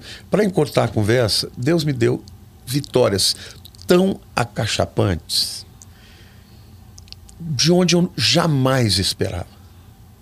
E Deus falou assim: a tua vitória não veio dos homens, veio de mim. Então eu aprendi uma coisa: aquele cara que br- brigava e que sabia se defender muito bem, eu aprendi uma coisa: não se defenda mais. Sim. É, ele, ele vai à frente, né? É óbvio que eu tinha um advogado que estava cuidando, mas o advogado, quando a ação foi extinta, uma semana antes de eu ir para o depoimento, eu estava. É, ia pregar na igreja do pastor Danilo, um pastor querido lá de Ribeirão. Na hora do louvor, tocando, tocando, e eu não queria atender, porque eu estava me preparando. E o Espírito falou: atenda. Isso era um, uma, um sábado, na segunda eu ia depor. Chegou na segunda, no sábado ele me ligou e falou: Olha, tô te mandando um WhatsApp aí, porque a sua ação foi extinta. Nossa. E ele falou assim: Eu nunca vi isso na minha vida, em 40 anos de advogado. Eu falei: Mas o que, que aconteceu? Ele retirou. Ele falou: O juiz conversou com o promotor e os dois falaram: Isso aqui não tem sentido. Você acredita num negócio desse? Nossa. E Deus falou assim: não foi o homem. Porque não é que o, o juiz fez sim. isso lá no começo, já estava tramitando sim, tudo. Sim. Já tinha passado por tudo, só faltava eu depor. Os dois retiraram e acabou. Então, eu aprendi uma coisa: que quando você ama Deus e anda nos caminhos de Deus, Deus é com você. Uhum. Mas essa história, essa situação, eu só recebi na hora da prova. Uhum. Então, eu digo para as pessoas que estão na prova: olha, você crê quando você recebe uma promoção, dá um glória a Deus quando você tem uma cura, tudo bem, mas e na hora que você está no meio da guerra? Sim. Não é essa a hora que você vai glorificar é. Deus, dizendo: Senhor, por qualquer situação, por vida ou por morte, por bênção ou por disciplina, eu vou permanecer firme. Essa é a prova. É a prova que nos ensina, né? Sim. É, as pessoas falam, ah, na hora como eu, me, é, como eu permaneço firme né, na fé, nos momentos de provação. Permanecer firme na fé quando tudo está bom é muito fácil, né? é nessa hora que a gente é provado que a gente se fortalece e que quando vier a próxima você se sente mais forte ainda. E você sente o poder de Deus ali, né? Cada vitória é. te dá um, um tijolinho, né, é. né? Na, na, fortaleza da é. sua fé. E demonstra confiança. A fé é isso, né? É, poxa, eu confio mesmo, não estou entendendo nada, mas eu estou confiando. não enxergo é. um palmo na frente é. de mim, mas eu sei que o senhor está aqui. E eu falo que são tantos testemunhos, a gente ouve tantas histórias, e é importante porque muitas delas a gente não precisa estar tá passando, né? A gente vê na Bíblia, né? Que as pessoas falam, poxa, mas são histórias que aconteceram há tanto tempo atrás, mas ali nos mostra, né? O, o que agrada a Deus, o que não agrada, quais foram as consequências. Então a gente não precisa viver tudo de ruim para aprender tudo que é bom. Né? Quanto antes a gente tiver essa visão. Aliás, gente, quando você né? obedece, você evita é. muitos males que podem Sim. acontecer para quem é um, um filho rebelde. Né? Sim. Você sentiu algum momento o deserto? Muitos. O momento que você buscava por respostas e Deus silenciava. Esse período ele durou sete anos. Sete anos? Sete anos. Quando eu recebi a notícia que tinha acabado, tinha dado sete anos. Hum. Aí Deus falou: foi um ciclo em que eu tratei de você. Nossa. E no primeiro momento eu fiquei apavorado. Não porque eu tivesse feito nada, eu sabia que eu não tinha. Mas a gente sabe que na justiça dos homens eles não acertam sempre. Uhum. Entendeu? E eu tinha medo, eu falei, puxa, eu sempre fui um pastor tão sério. As pessoas me respeitam. Nunca tive um escândalo, entende? Nunca Sim. tive, nem na igreja, nem nunca tive um processo na minha vida. O que te deu vontade de, de se candidatar? Foi o chamado. Essa é uma história. Hoje você você iria novamente para algum cargo? Não para deputado.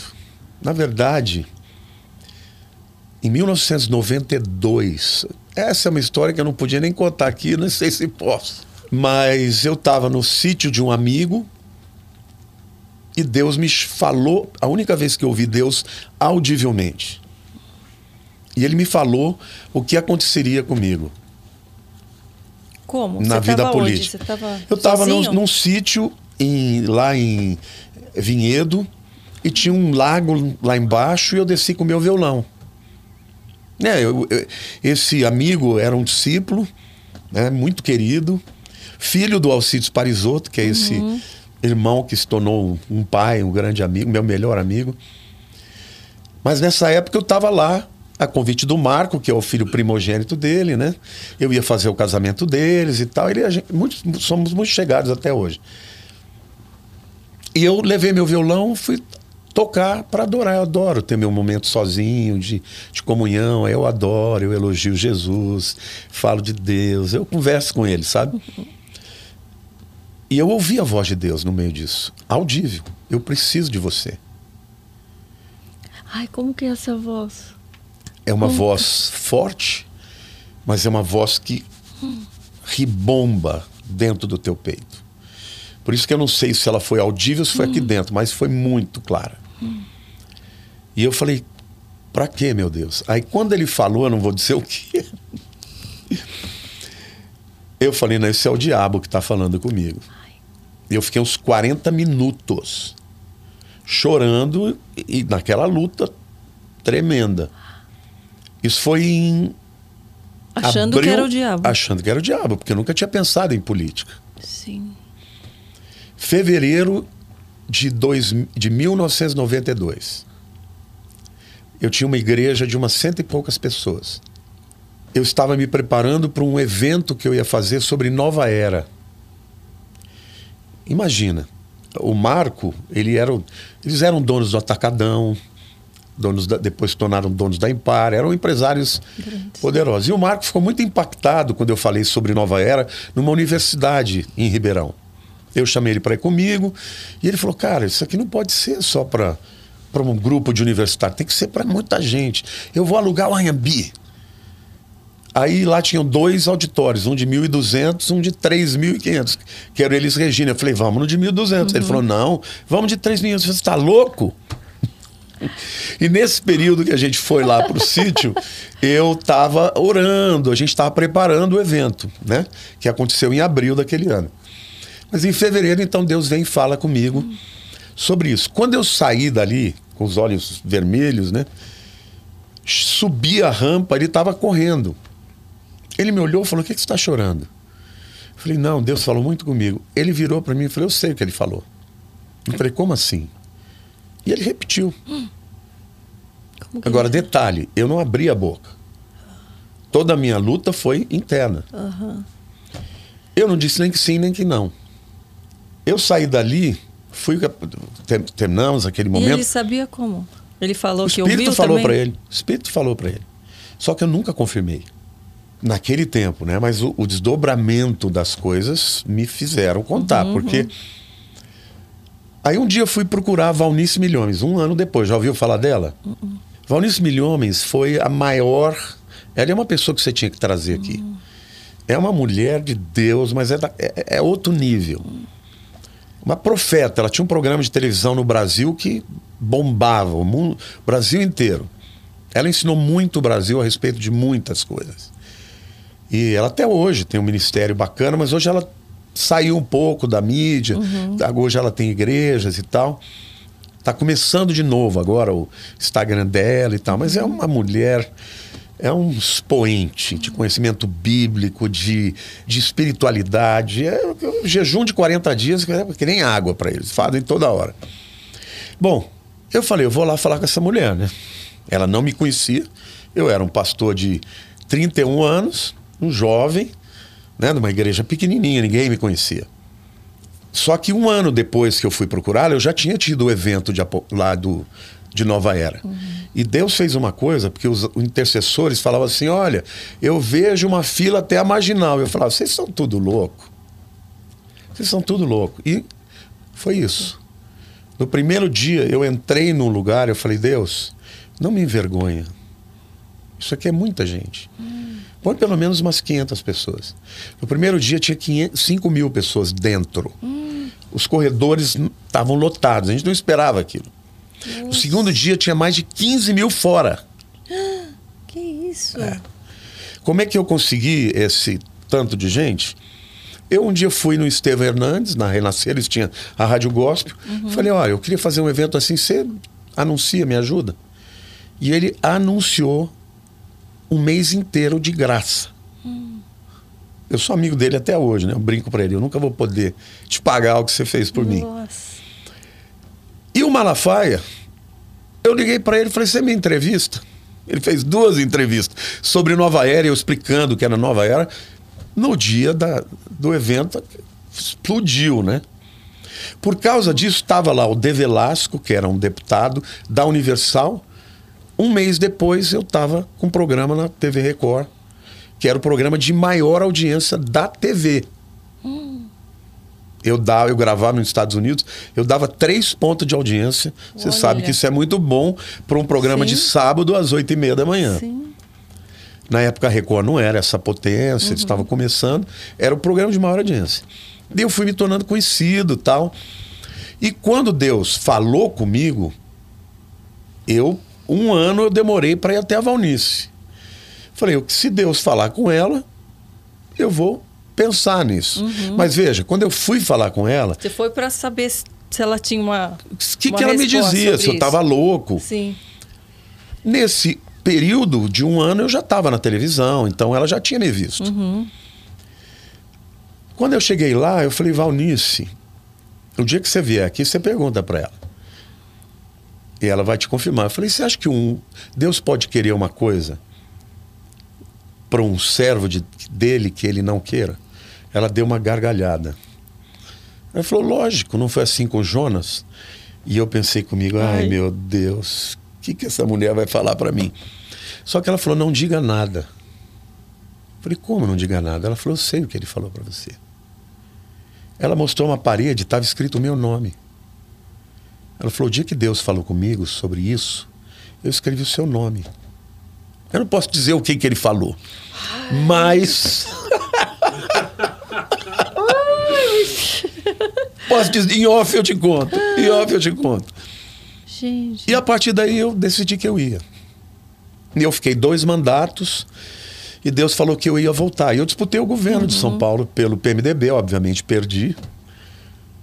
Mas quando eu volto para a igreja, no ano de 2000 e foi de 98 a 2002, o segundo mandato é 2003. Eu volto e Deus falou: agora é uma outra etapa da sua vida. Agora você vai estruturar a igreja e agora eu vou trabalhar na tua vida para te preparar para o grande chamado que eu tenho para você. Mas você sempre terá uma igreja como sua retaguarda. E foi o que aconteceu. Foi demorando, quer dizer, de lá para cá nós passamos lutas. A igreja já era uma igreja boa, tinha mil pessoas. Quando nós mudamos para o prédio novo, que é onde nós estamos, que é um prédio maravilhoso, tem 10 mil metros de área. Hoje é um lugar de São Paulo que todo mundo vem, quer fazer eventos e tal. E eu cedo para as pessoas, não cobro de ninguém. Sabe? Se eu sei que é de Deus e a gente tem a data, eu, eu quero abençoar, porque Deus nos deu para isso. A igreja explodiu na pandemia. Saímos de 4 mil para 12 mil. E isso, assim, é um número que cresce todos os finais de semana, porque é uma multidão que vem. Sempre por causa do YouTube. Aí eles vêm, adoram a igreja, ficam, veem a estrutura, falei, é aqui que eu fico. E a igreja está crescendo. E aí Deus falou que era para ir para o mundo inteiro, hoje a gente está no mundo inteiro já. Na Europa nós já temos células em uns 20 países. células incrível. boas mesmo.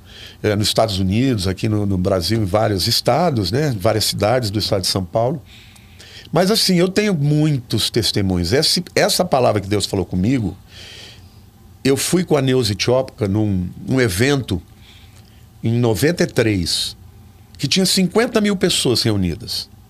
E o João Gonçalves, que tinha sido fundador da Marcha para Jesus, você já ouviu falar da Marcha? pra- Foi ele que foi o fundador no Brasil. Quando ele começou, ele recebeu uma profecia de um, de um sueco chamado Shel Schober. Ele já faleceu. E o cara profetizou para ele: olha, a marcha para Jesus no Brasil vai ser a maior do mundo. E é a maior do mundo. Quando nós fomos em 93, eu fui tradutor, eu fiquei como tradutor na cabine para os brasileiros. Né? Porque tinha todo, cada delegação do mundo tinha os seus tradutores para o país. Foi a Valnice, foi a Neuza, foi, foram alguns líderes assim já conhecidos, né? e fomos conhecer o Po Yan Cho, que era o cara da maior igreja do mundo. Foi uma experiência Nossa. extraordinária. Quando terminou a pregação do Shell Shober, o João chegou para mim e falou: Olha, você podia ir comigo até o Shell Shober, que eu queria contar para ele que a profecia dele se cumpriu. Quando ele chega para mim, eu esqueci de dizer que aquele dia que eu fui a Valnice, ela trouxe a palavra né, do que aconteceria. Mas um dia, numa reunião em casa, ela literalmente profetizou coisas assim, extraordinárias. Detalhes, né, de coisas que aconteceriam. E você, ela... já, você já teve é, o dom ou tem da profecia ou gostaria Muitas de ter? Muitas vezes. No início da igreja, depois eu conto esse detalhe, né, ah. né? Porque eu acho que é um, é um, outro tema aqui. Quando e a Valnice nesse dia na minha casa, só eu, a Lilian, ela uh, mais uma pastora do ministério dela, o Alcides Sim. e a Sidney e o Marco e a Cris, os amigos mais próximos. Sim. Ela pediu para eu ajoelhar, derramou o óleo a, da unção, botou a mão na minha cabeça e mandou ver. Teve uma frase que foi muito emblemática. Nesse dia que eu estava diante do Shell Schober, eu vim, traduzi, falei para ele o que o cara queria, né, sobre a marcha para Jesus e uhum. tal. Quando ele terminou, antes de eu ir embora, ele falou: Mas Deus tem uma palavra para você. Ele repetiu aquela profecia que a Valnice tinha feito. Hum. Eu tive uma mais uma experiência Mas... nos Estados Unidos, porque, como eu era deputado e tal, estava na política. O Caio Fábio um dia me ligou e falou: oh, eu fui convidado para pregar numa convenção que vai ter em Miami. Você pode ir lá comigo? no meu lugar, porque eu não uhum. quero falar sobre o tema tal. Eu falei, uhum. vou. E eu fui e convidei à época o Rossi, isso foi no ano de 94, que tinha sido candidato a governador, quase ganhou. Uhum. E eu levei, ele foi comigo, meu convidado, chegou lá, ele foi para eleitor, depois eu fui para eleitor também. No final da, do culto, veio o intercessor, que era um, um lenhador americano. O cara, sabe, o cara que falava tudo errado? Uhum bem caipirão mesmo. E ele profetizou sobre o Rossi, sobre a mulher, os dois caíram no chão, acertou tudo sobre eles. Quando ele terminou, ele virou para mim e trouxe a mesma profecia. Tipo, tá querendo confirmação? Olha aqui, tô te dando de vários Ele virou para mim porque eu fiquei olhando para a cara dele e falou: "Você, did you get it? Você entendeu?" Deu. Eu falei: "Sim". Ele falou: "Mas você entendeu o que eu te Mesmo? falei?" Eu falei: "Sim". Sim. Aí eu voltei para o Brasil, ou seja, minha, essa palavra na minha vida está no meu coração, é. que nem tudo se cumpriu. Sim. Mas a sua pergunta, se Deus me chamar de volta, não agora. Eu me chamar de volta, eu, onde Deus mandar eu vou. É. Onde Deus mandar eu vou. Mas o que eu entendo que o que pode restaurar essa nação não é a esquerda nem a direita, é Jesus. Tanto é que eu cheguei, chamei os meus pastores e falei: eu não vou falar de política na internet. Sim. Eu não vou levantar a bandeira de ninguém. Por quê? Porque Deus me falou: tem ovelhas minhas na esquerda e na direita uhum. que eu quero que você alcance. Você fale do meu amor.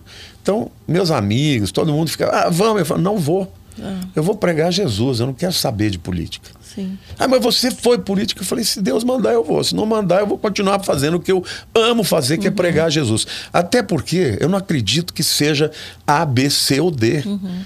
Quem pode sanar essa terra é Jesus. E eu digo, e quem tem a resposta para isso, Karina, é a igreja. Uhum. Porque Deus falou com Salomão: se o meu povo, que se chama pelo meu nome, se humilhar e orar e se converter dos seus maus caminhos, eu ouvirei dos céus, perdoarei os seus pecados e sararei a sua terra. Uhum. Então estarão abertos os meus ouvidos para a oração que se fizer nesse lugar. Uhum. É a igreja que tem que dobrar os joelhos e Sim. clamar ao Rei dos Sim. Reis: Senhor, intervenha nessa nação, porque nós estamos correndo risco. Sim. E é isso que eu tenho feito. Então, se Deus mandar, Tá mandado. Você acha que é um momento crítico, assim, que o mundo está vivendo, assim, que realmente é preciso que a igreja se posicione mais? Eu tenho percebido um movimento maior né, de, dos pastores que tem uma relevância grande na internet, que buscando é, na palavra uma força maior. Uma, Eu acho fundamental é. você ter um posicionamento eu não digo só político, né? É, em tudo, né? Sim. Em relação aos principais temas Sim. do mundo. Sim. Porque hoje a batalha que nós enfrentamos é espiritual em primeiro lugar, uhum. mas é uma batalha cultural. Uhum. Se você perceber a agenda cultural do mundo inteiro é a mesma.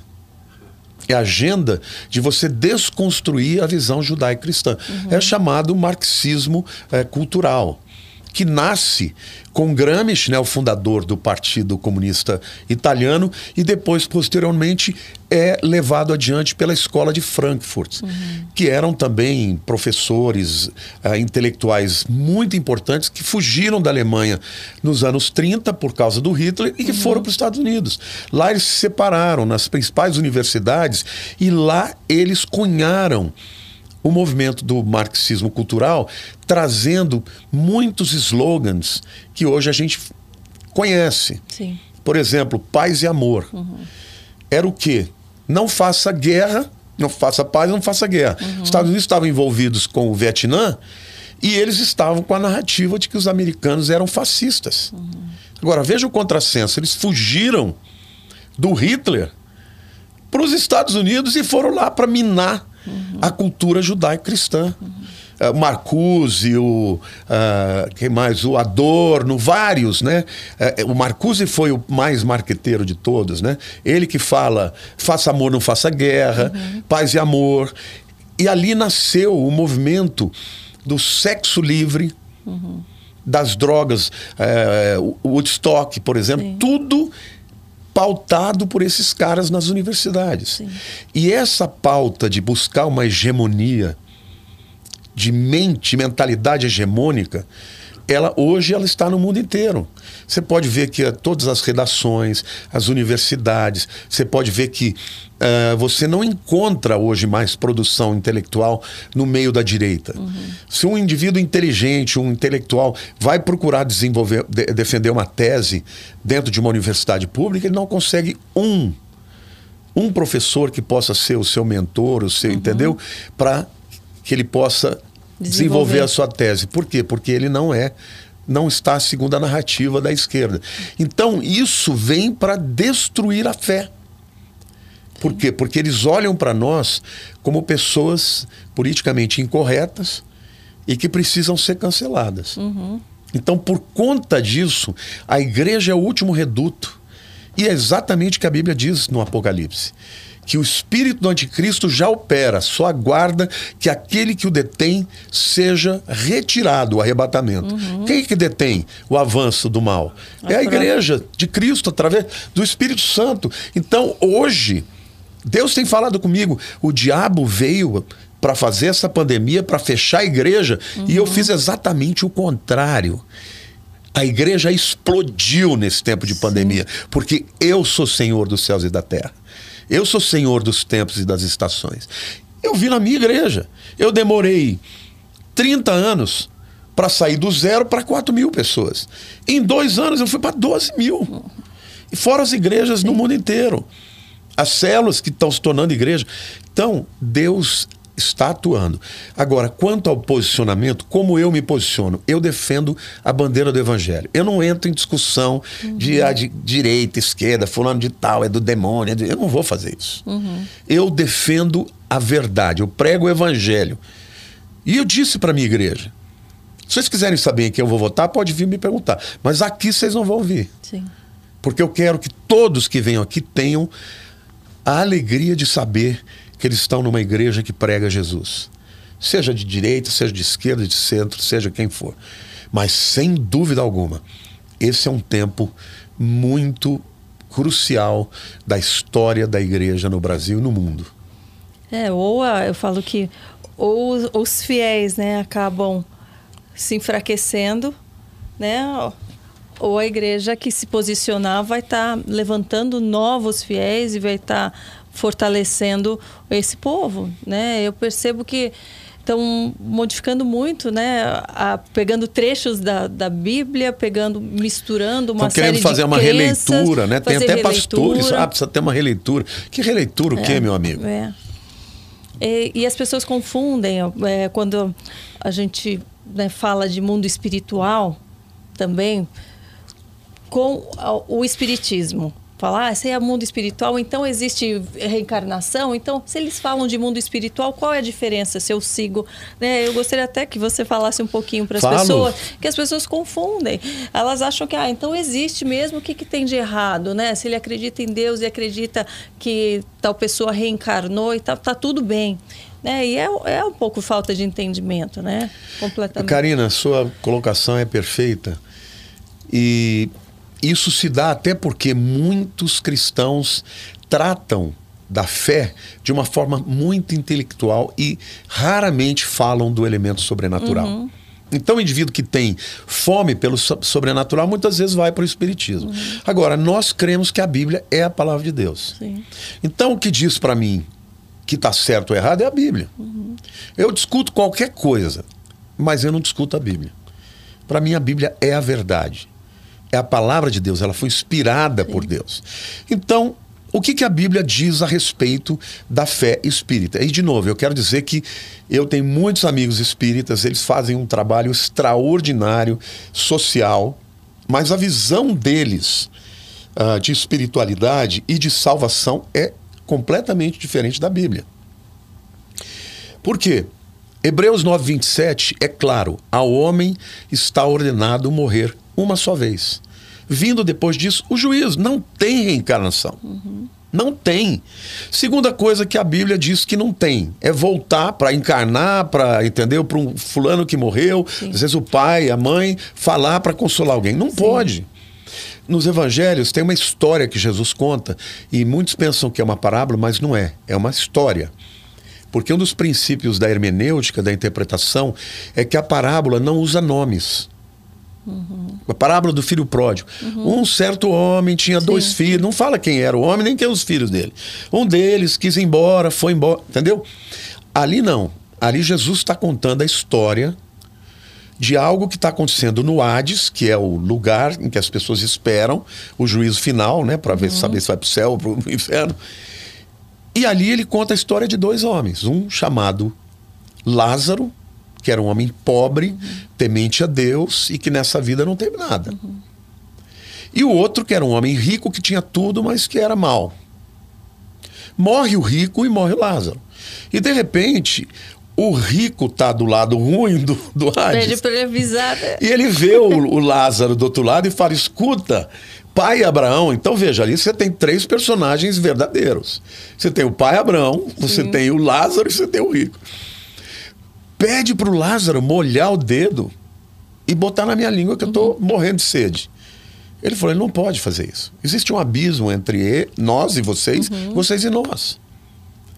Então deixa eu voltar para ir até os meus irmãos e contar para eles o que está acontecendo aqui. Não, também não pode. Nem daqui pode ir para lá, nem de lá pode vir para cá. Eles já têm Moisés e os profetas. O que, que ele queria dizer, Moisés e os profetas? Moisés é a Torá, os cinco primeiros livros, né? Gênesis, Êxodo, Levítico, Número e Deuteronômio.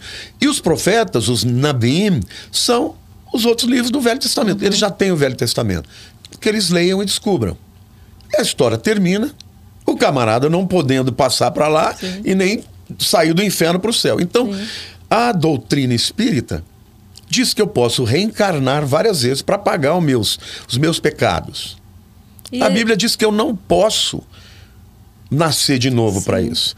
A Bíblia diz que eu não posso ter comunicação com os mortos. E por último lugar, depois eu, vou- eu quero ouvir a sua interpelação, é que se eu posso pagar os meus pecados, por que, que Jesus teve que morrer? É.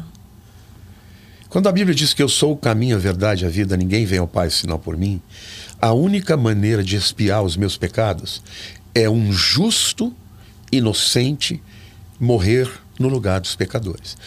Todos os sacrifícios do Velho Testamento apontavam para Cristo. Por quê? Porque era um animal puro, perfeito e inocente. E a Bíblia diz que sem derramamento de sangue não há remissão de pecados, porque a vida está no sangue. Todos os sacrifícios do Velho Testamento apontavam para Jesus. Então, eu sou salvo não fazendo nada, mas eu sou salvo porque ele fez tudo. Sim. E eu sou salvo pela fé no que ele fez. Efésios 2, 8, 9 diz: Pela graça sois salvos, mediante a fé. E isso não vem de vós, não de obras, para que ninguém se glorie. Se eu fiz alguma coisa para que eu mereça o céu, eu vou me vangloriar, como eu sou o cara, sou bonzinho. Não, quando a gente chegar no trono de Deus, a gente vai dizer: Senhor, eu não merecia estar aqui. Eu estou aqui porque o Senhor morreu no meu lugar, mas eu criei.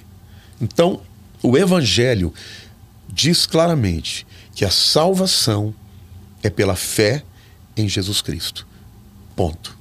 Nada além disso. Isso conclui-se, então, por exemplo, que as pessoas que recebem uma entidade falando igual a alguém que morreu, isso é um. É, isso a Bíblia chama de espírito familiar. É. Que não é de gente, que... tá? São demônios. Quando lá em Deuteronômio 18, o povo de Israel. É um demônio que conhece aquela não, pessoa. Não, ele acompanha ele, gerações. Ele pega o jeito de falar e tudo e. e Karina, não né? tem grandes. Não tem grandes imitadores? Sim. Agora imagina um espírito que fica há mil anos numa família. Ele sabe tudo. Conhece a voz, conhece os trejeitos, conhece todas as circunstâncias. Tudo que o camarada viveu, ele uhum. vem e imita. Uhum. Lá em Deuteronômio, capítulo 18, Deuteronômio foi o último livro que Moisés escreveu e ele está no final do período né, do deserto, dos 40 anos no deserto. O livro de Deuteronômio é um compilado dos outros livros, né, de alguns sermões e tal. Uhum. No capítulo 18, ali Deus fala com o povo. Quando vocês entrarem na terra que o Senhor teu Deus te der, não fareis as abominações uhum.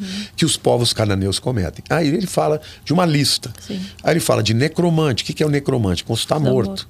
Nem feiticeiro, nem agoreiro, nem quem consulta os mortos. Sim. Porque o Senhor abomina tais práticas e afasta de ti os que tais coisas praticam.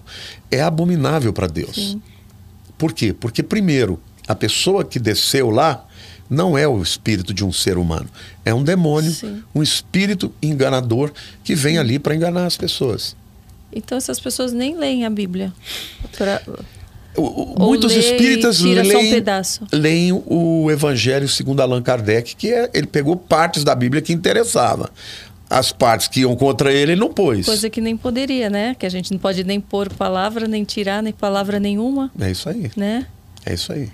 E daí me vem a pergunta por exemplo, de outras religiões né, ah, cristãs que usam imagens, que a gente sabe que usam dentro das igrejas e tal, sendo que uma das primeiras coisas que a gente lê na Bíblia e, e repetidas vezes falando para não ter imagens, não, não só não idolatrar, mas não fazer imagem, não ter imagem. Por que, que, que isso foi inserido de uma forma é, isso, isso foi inserido por conta da conversão, entre aspas, de Constantino. Constantino, ele teria tido uma conversão em 312. Até hoje é discutível se ele se converteu ou não. Mas o fato é que ele estava numa briga, uma disputa dentro do Império Romano, com outro general chamado Maxêncio. E ele ia perder. E havia um contingente, uma multidão de cristãos que até então eram perseguidos. O que, que ele fez? Eu acho que ele simulou uma conversão. Uhum. E ele chamou os líderes cristãos e falou: Olha, eu tive uma visão, eu vi um escudo, eu vi a cruz. Eu sei que Jesus é, de fato, o Filho de Deus. Uhum. E aí, ele faz um acordo com os cristãos. Se eu ganhar essa batalha e me tornar um imperador, a religião cristã vai se tornar oficial. Uhum. E eles se juntaram a ele. E ele ganhou a batalha. Aí nasceu a Igreja Católica. Católica é uma palavra latina que significa universal. Porque ele institucionalizou a Igreja Católica. Agora, o cara é rei, o cara é imperador. Ele não chamou os líderes cristãos para ensinar a Bíblia para ele. O que, que ele fez? Ele trouxe as práticas pagãs para dentro da igreja. Lá no paganismo tinha ídolos, ele trouxe os ídolos. Só que ao invés dos ídolos babilônicos, ele trouxe os ídolos da igreja. Então, os, os apóstolos, Maria e daí por diante. Então, essa prática dos ídolos nasceu aí. Uhum. Por exemplo, Jesus não nasceu dia 25 de dezembro. Uhum. 25 de dezembro era o nascimento do Deus Sol, que era o Deus que ele adorava. Uhum. Então, ele trouxe para dentro da igreja uma celebração pagã travestida Sim. de cristianismo. Sim. Jesus não pode ter nascido em dezembro. Uhum. Porque quando Jesus nasceu, os pastores estavam no campo. Dezembro neva lá, Sim. não Seria tem pasto. Uh, outubro, Outra coisa, Jesus é o Cordeiro de Deus que tira o pecado do mundo. Você sabe quando todos os cordeiros nascem até hoje? Hum. Na Páscoa. Por quê? Como é que a gente sabe disso? Quando Moisés recebeu a ordem lá no Êxodo, né, para cada pai de família sacrificar um cordeiro de um ano.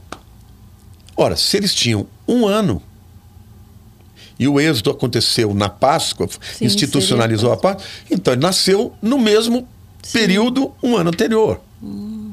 E até hoje, se você for em Israel e ver as ovelhas dando filhote, é nessa, nessa época. época.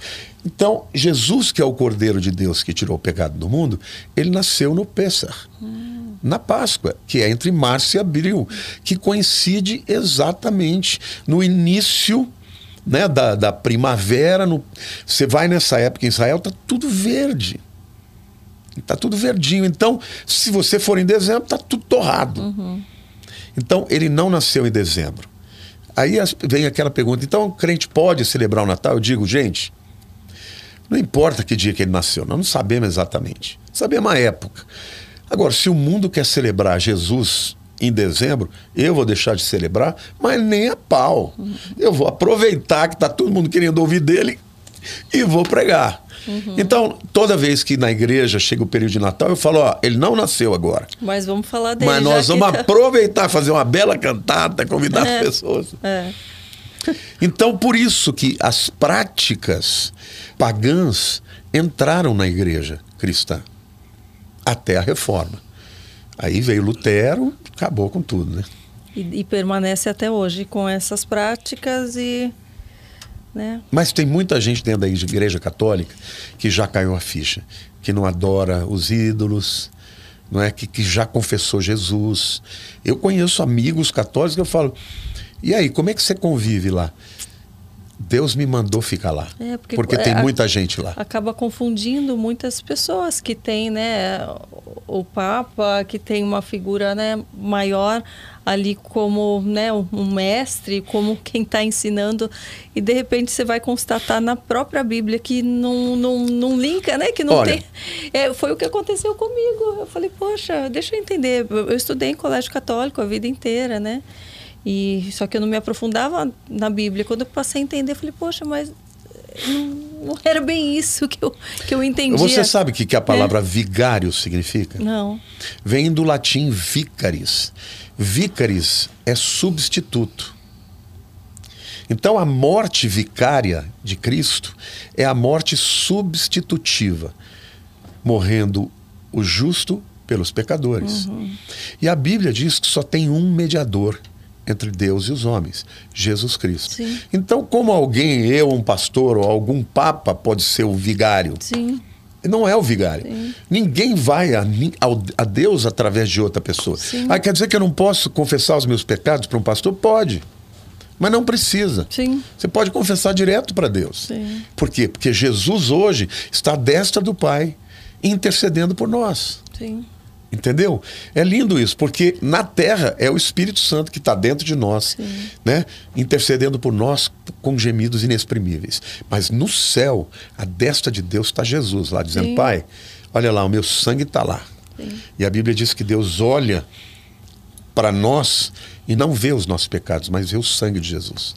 É, eu nunca entendi muito, porque orar em nome de um santo, para o santo chegar até o. Né? Isso, de certa maneira, é até explicável porque as pessoas se sentem tão distantes de Deus que elas acham que se elas orarem por um homem normal, que ele vai chegar, mas elas se esquecem que Jesus se fez homem. Sim. E ele comeu a nossa comida, falou a nossa língua, foi tentado em tudo semelhante a nós, contudo sem pecado. Ele sabe o que eu sinto. Uhum. Ele sabe o que você sente. Ele sabe o que você sente, querido. Se você precisa de alguém para interceder por você, fale com Jesus. Abre o seu coração para ele e ele vai falar com você.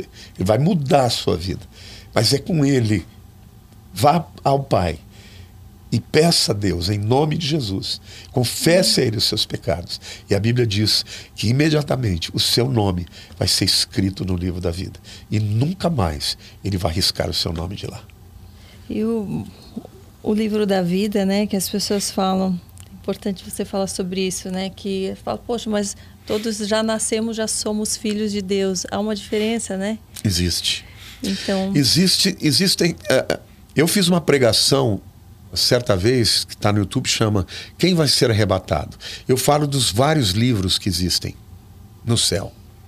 Um deles é o livro da vida. Uhum. Um outro é o livro dos vivos. O livro dos vivos, ele inclui todas as pessoas que já nasceram no planeta Terra. Mas o livro da vida não.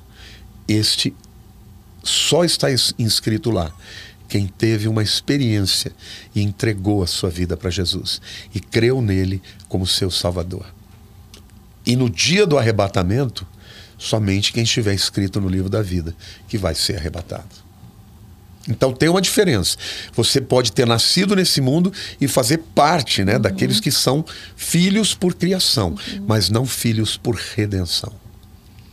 Eu vi que você falou também a questão de da gente herdar né, algumas coisas familiares, alguns espíritos mesmo que, que acompanham gerações Sim. e é a partir daí que se explica de repente um temperamento de uma criança que nasce de um jeito e outro de outro, às vezes na mesma família ou não? Não, eu acho que tem as duas coisas. Você tem a identidade, que Deus fez cada um de nós com uma identidade, com uma personalidade, mas às vezes você percebe uma opressão sobre uma criança. Uhum. Quando é algo exacerbado demais, por exemplo, uma raiva, uma rebelião, olha, pecado da rebelião é o pecado de Lúcifer. Então, é muito provável que uma criança dessa está debaixo de opressão. Aliás, existem muitas portas abertas. Ocultismo, né? Pessoas que buscam tarô, horóscopo, feitiçaria, consultas mortos, pessoas assim abrem brechas para que espíritos malignos venham e atormentem uhum. as famílias, muitas vezes por gerações. Então, às vezes você percebe que um determinado pecado, ele acompanha aquela família por muitas gerações. E como se quebra isso? Então, primeiro você tem que aceitar Jesus como Senhor e Salvador da tua vida. Porque Gálatas 3:13 diz que Cristo se fez maldição no nosso lugar. Porque está escrito: maldito todo aquele que for pendurado no madeiro. Ele recebeu a nossa maldição, para que nós recebamos a nossa bênção. Uhum. Agora, você quebra isso crendo e repreendendo. Porque a palavra tem poder de vida e de morte. Então, quando você, por exemplo, cometeu algum pecado, ou você percebe que por gerações da tua família aquele pecado está lá e você ainda é de alguma maneira vítima daquilo, você pode orar e dizer: Senhor, eu creio que Jesus Cristo morreu no meu lugar e toda maldição está desfeita. Eu renuncio todas essas práticas dos meus antepassados e em nome de Jesus hoje eu estou livre dessas coisas. Uhum. E crer nisso você está livre. Uhum. Porque Jesus, a palavra promete, né? Sujeitai-vos, pois, a Deus, resistir ao diabo e ele fugirá de vós. E quando isso é num casamento, por exemplo? Os dois que... têm que fazer juntos. Que às vezes, né, eu conheço amigas que já são né, fiéis Agora, há às anos vezes, e, e, o marido não se entrega, não se entrega. Mas elas, tem uma promessa né? de Deus, que a mulher santa, ela santifica o seu lar. Eu tenho muitas ovelhas assim. O que, que eu digo para elas? Não adianta bater boca. Comece a fazer jejum, quando teu marido sair, unge a casa, repreende os demônios, Sim. se eles não vão embora. De que forma o jejum torna mais poderoso né, aquele propósito, aquela porque, primeiro, quando você come, parte da sua energia vai para o sistema digestivo. Uhum. digestivo. né? Toda a concentração de sangue tem que ser aqui, a oxigenação. Então, não é incomum que alguém coma e fique sonolento. Sim. O que acontece? Quando você faz jejum, eu já fiz de 40 dias. Os três Só primeiros com água? só com líquido, com sucos sim. também, mas não vitamina. Sim. Só suco de laranja, água de coco, só sucos mesmo.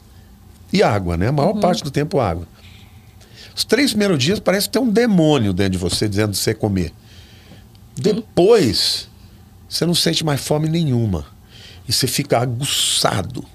É, eu, eu, eu fiz quatro dias, né? Foi o máximo Mas que eu já fiz é até- ótimo, é muito E bom. eu senti assim, parecia que eu tava flutuando e parecia que abria um negócio. Um, Não, um- e abre a sei. autoridade. Eu senti o negócio. Jesus- Meu marido falou: que foi? Você tá esquisita? Eu falo, eu tava num outro. Num, parecia que É. flutuava em casa, assim, um negócio mu- muito Isso é, diferente. é incrível, é extraordinário. Quando você está em jejum, você pode pôr a mão sobre um demônio que ele vai sair. Você pode, entendeu, orar por enfermo, porque próprio Jesus Eu disse. achava que era besteira isso antes. Eu achava, ah, é promessa, a pessoa quer ver se consegue ficar sem comer. Por causa... Mas. Não tem nada a ver com regime, é, tá? É, eu sei, eu porque sei. tem gente que falava fazer um Não. jejum, mas na verdade Não, não quer é. perder peso. Não, eu queria entender a relação isso com a fé. E eu fiz essa. Jesus disse: algumas castas só se expulsa com jejum e oração. Se ele falou, tá falado. Eu amo jejuar. Eu amo jejuar. No começo é sempre difícil, mas quando eu jejuo, você entra em outra esfera. A tentação não existe. Né? Você olha para as mulheres e fala: Nossa, que serva de Deus. É, fica- Você não fica bravo. Eu sou gordinho, sou gordo, né? Eu gosto de comer. Eu brinco com a Lília. Fazer regime é me deixar nervoso. Mas com jejum, não. Sim. A Lília fala, jejua o ano inteiro. Porque eh, você fica em outra esfera mesmo.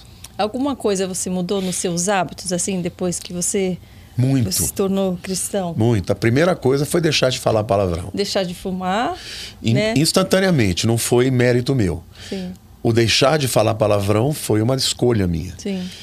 Eu mudei o hábito na questão de estudo, porque eu nunca. Para você ter uma ideia, eu ia para as provas de literatura, tinha livro para ler e eu perguntava: o que, que conta a história? Eles me contavam e eu fazia redação.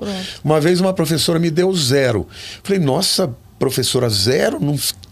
Ela falou: você deve ter lido um outro livro. Era outro Por- livro. Não, não li livro nenhum. Eu não li, eu inventei uma Ah. história. Entendeu? Ah, E quando Deus Foi falou autoral comigo. Foi autoral. Quando Deus falou comigo, você não vai ser aquele vagabundo, eu passei a ser um estudioso. Hoje eu sou uma pessoa estudiosa. Eu, eu leio de tudo, tudo que cair na minha mão, desde medicina, engenharia, biologia. Eu adoro. Eu leio tudo que cai na minha mão. Esse foi um hábito que eu mudei. E o hábito do temperamento, de ser brigão, também foi uma coisa imediata, mas que ao longo do tempo eu fui me tornando uma pessoa mais mansa. E a TV, música, coisas dos nossos dias atuais, assim, você seleciona de que forma? Eu, que eu, eu penso que arte, o dom e o talento vem de Deus. Eu não pergunto para um médico se ele é evangélico. Eu não, quando eu vou comprar o pão, eu não pergunto Sim. se o camarada que fez o pão, se ele é evangélico. A música, eu sou músico, então eu cresci ouvindo música erudita, MPB, bossa nova, Uhum. jazz. Eu continuo ouvindo essas coisas. O que eu deixei de fazer é quando uma letra ela é contrária à minha fé, isso eu não ouço. Eu sempre costumo dizer, né, o Baden Powell, que foi o maior violonista da minha época, eu, quando eu era jovem, eu tocava tudo dele. Né? Eh, eu tenho, nasci com ouvido absoluto, então eu ouço uma coisa eu reproduzo. Tanto violão quanto piano eu nunca aprendi, foi tudo de ouvido. O Baden Powell se converteu. E ele tinha uma música que esto- estourava, era todo mundo queria ouvir, que era Canto de Ossanha. Era uma música de macumba. Ele nunca mais tocou. Era dele. Então, o que, que eu penso? Música é assim. Eu sei que está aí na internet, as pessoas dizem, ah, não é de Deus, é do diabo. É a letra que vai dizer. Uma música como Carinhoso, dá para você achar que aquilo vem do diabo? Uma música linda, de amor, que exalta o amor. Qual o problema? Eu costumo dizer, olha, tem tanta música evangélica que é um lixo de ruim. Eu vou ter que ouvir isso. Só porque é evangélica? Sim. Não, eu, eu acho que você tem que ter maturidade. Eu respeito quem pensa diferente. Sim. Mas eu continue ouvindo as, as coisas boas, mas sempre selecionando. E o Espírito Sim. fala, ó, presta atenção nessa letra, olha o que, que ele está dizendo. Já se torna mais Acabou. sensível, Nunca né? mais, exatamente. É.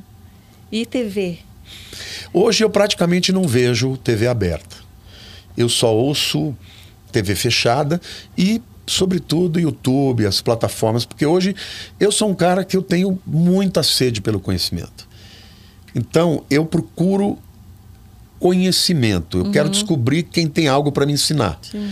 Um dia eu fui para os Estados Unidos e eu descobri um pregador chamado Perry Stone. Sem brincadeira, eu fiquei 18 horas assistindo mensagens desse camarada. O pessoal saía, uhum. voltava Você e eu estava lá. lá. Todas as referências de nomes, de livros que ele citou, eu peguei imediatamente eu ia lá comprava os livros das pessoas. Então, uhum. eu tenho dentro do meu iPad 3 mil livros. Por quê? Porque tudo que eu vejo que vai de alguma forma agregar valor uhum. ao meu ministério, ao meu chamado, que é um chamado de ensino, eu compro. Uhum. Então, por exemplo, eu falei um pouquinho aqui sobre guerra cultural. Isso é, isso é filosofia, isso é política. Sim. Eu mergulhei nisso, li tudo sobre isso. Sei quem são os caras, os americanos que são profundos nisso. E tudo que me interessa eu leio bastante. Então é muito importante você ter acesso a um conteúdo de qualidade, Sim. porque isso agrega valor de quem você é e torna uma, você uma pessoa mais preparada para compartilhar o evangelho com um repertório maior. Sim.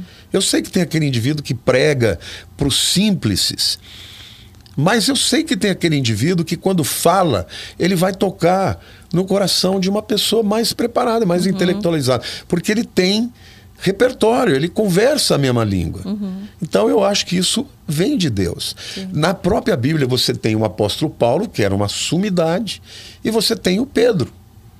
Eu leio o grego, né, no original.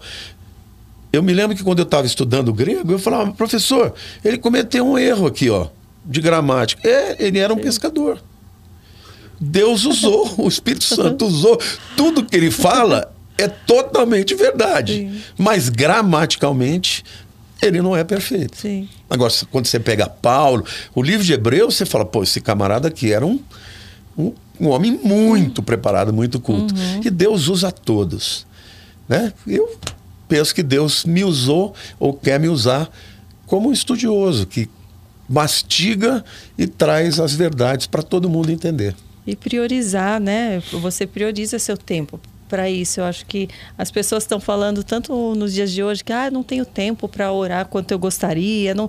só que tem tempo para outras coisas às vezes tão superficiais, né? Se as pessoas soubessem o, o quão é importante a gente priorizar é, o estudo da palavra de Deus e conhecer a palavra de Deus para que a gente possa colocar em prática né, e vivenciar, que é o mais importante, mas uma coisa não dá para ser feita se não, a gente não tiver outra. Né? Você falou muito bem, e o próprio Jesus falou sobre isso. Errais porque não conheceis as Escrituras e o poder de Deus. Sim. O que te dá o poder é a oração. É. E o que te dá o, É o conhecimento, conhecimento. é a palavra. Sim. Então, isso tem que ser um hábito, que nem escovar o dente, que nem almoçar, tomar café da manhã, jantar, que você faz todo dia. Sim. Tem que ler a Bíblia todo dia. Eu falo que a gente, às vezes, a pessoa acha que está perdendo tempo, mas se ela soubesse quanto rende depois do dia de uma forma tão melhor, né? Quando a gente E a começa vida, o dia né? assim. Porque Sim. a Bíblia é um livro. Outro dia eu vi o Pondé, né? O Pondé é um filósofo, ele é ateu, mas ele, ele falou assim: olha, tem que ser muito idiota para achar que a Bíblia é um livro qualquer. Eu falei, pô, um ateu está reconhecendo a complexidade da Bíblia e quão extraordinária ela é. Sim. Eu falei, tudo bem, só o Espírito revela Sim. que a Bíblia é a verdade, mas um homem intelectual reconhecendo que a Bíblia é um grande livro. Então, o meu conselho para você, leia a Bíblia, leia todo dia, estude a Bíblia. Compre manuais bíblicos, comentários para você estudar um livro, porque isso vai mudar a tua vida e vai te tornar uma pessoa muito melhor. Com certeza. Mudou minha, minha vida para sempre e tem mudado, né? Eu falo que esse é o principal conselho que a gente pode dar nos dias de hoje. Aliás, ó, a gente está quase finalizando aqui. Eu, não, eu tinha tantas perguntas, eu nem Por consegui culpa minha, viu, gente? Porque eu, eu disse que eu tinha um, um tempo ali. Tá- o papo tá bom demais. Tá bom, mas depois eu vou lá no seu pra gente ter mais papo. Isso, isso. né? Ela, vai, ela me, vai me pagar, né? vai ser uma honra ter no meu podcast também. A gente vai conversar bastante. Para finalizar, um assunto que todo mundo quer saber e você já falou bastante e tem falado, né, dando detalhes sobre esse período que a gente está vivendo. Jesus está perto de voltar? Eu sempre gosto de dizer, Karina, que eu jamais marcarei data, porque Jesus disse que ninguém sabe o dia nem a hora. Mas ele disse para a gente observar os sinais. Ele disse: Olha, olhai para a figueira, vejam as suas folhas. Quando ela floresce, está próximo o verão. Não passará essa geração sem que venha o Filho do Homem. A figueira é a árvore que simboliza Israel. Quando que uma árvore floresce? Na primavera. E o que vem depois? O verão. Jesus disse: quando você vê a figueira florescendo, você sabe que está próximo o verão. Quando isso acontecer, não passará uma geração. Muitos teólogos entendem que o florescer da figueira, que é Israel, é o retorno do povo de Israel para a terra prometida. Alguns dizem que é 1948, outros dizem que é 1967, que é quando Jerusalém volta para a posse do povo judeu, e ali poderia estar começando, isso é uma possibilidade, começando a última geração, que na Bíblia pode ser de 40, pode ser de 80 e até de 100 anos. Tem todos esses três elementos. Quando você olha para tudo que está em volta, os sinais da natureza, terremotos, maremotos, crescendo exponencialmente, tudo isso, junto com o Tratado multiplicar da iniquidade, com o esfriamento do amor, tudo isso mostra que está chegando. Agora, o que vai iniciar a grande tribulação é o acordo de paz de Israel com muitas nações. Só que, quando isso acontecer, a igreja ou vai ser arrebatada minutos antes ou imediatamente após.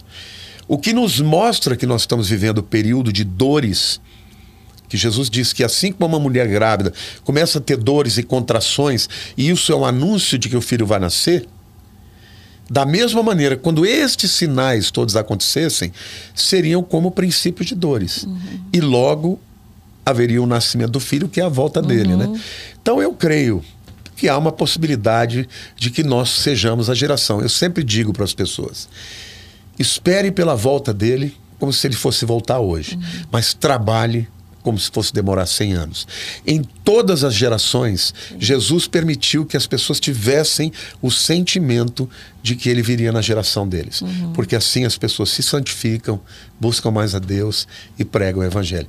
Eu creio que nunca houve tantos sinais quanto Sim. agora. E quando a gente vê o que está acontecendo, o avanço de algumas narrativas, como globalismo, como chip no cérebro, né? e como esse controle que está acabando com a liberdade de ir e vir, gente, isso tudo é preparação para o governo do anticristo. Eu creio que o arrebatamento está muito próximo e a gente tem que se preparar para isso. Essa excursão eu tô indo, hein? Se você me disser, está garantido. Essa eu tô indo. Catou, bota na sua agenda. Você vai sair de lá expert em Israel e muita Não, a coisa. excursão do arrebatamento. Ah, pensei que não. Essa não, essa. E o melhor dessa que a gente não sabe o dia, a hora, Ah. mas quando você quando tocar a trombeta, Não é? só vai dar tempo de você ouvir e de repente você vai olhar, você vai estar nos, no- nos ares vendo o Rei dos Reis, Ai, Senhor gente, dos Senhores e a igreja de Jesus toda lá, aleluia. Nossa, Maranata. amém. Olha, querido, você, você que ainda não aceitou a Jesus, dê o seu coração para ele. Eu estou te chamando para uma religião. Eu estou te convidando para conhecer o amor maior que existe. Entrega a tua vida para Ele. Venha do jeito que você está. Ninguém estará preparado algum dia. Ele te ama e Ele te quer. A Bíblia diz que Deus prova o seu amor para conosco pelo fato de Cristo ter morrido por nós ainda pecadores. Então vem para Ele. E se você já é dele, mas está vivendo uma vida torta, consagra a tua vida. Confessa os seus pecados.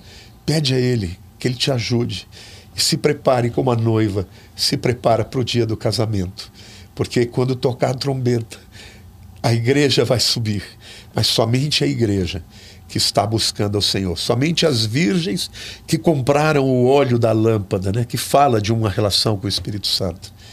Então se prepare, porque está chegando a hora. Muito obrigada. Obrigada por suas palavras, obrigada pela tua vida, pelo teu testemunho, por tudo que você tem feito. Amém. Muito obrigado e... pelo convite.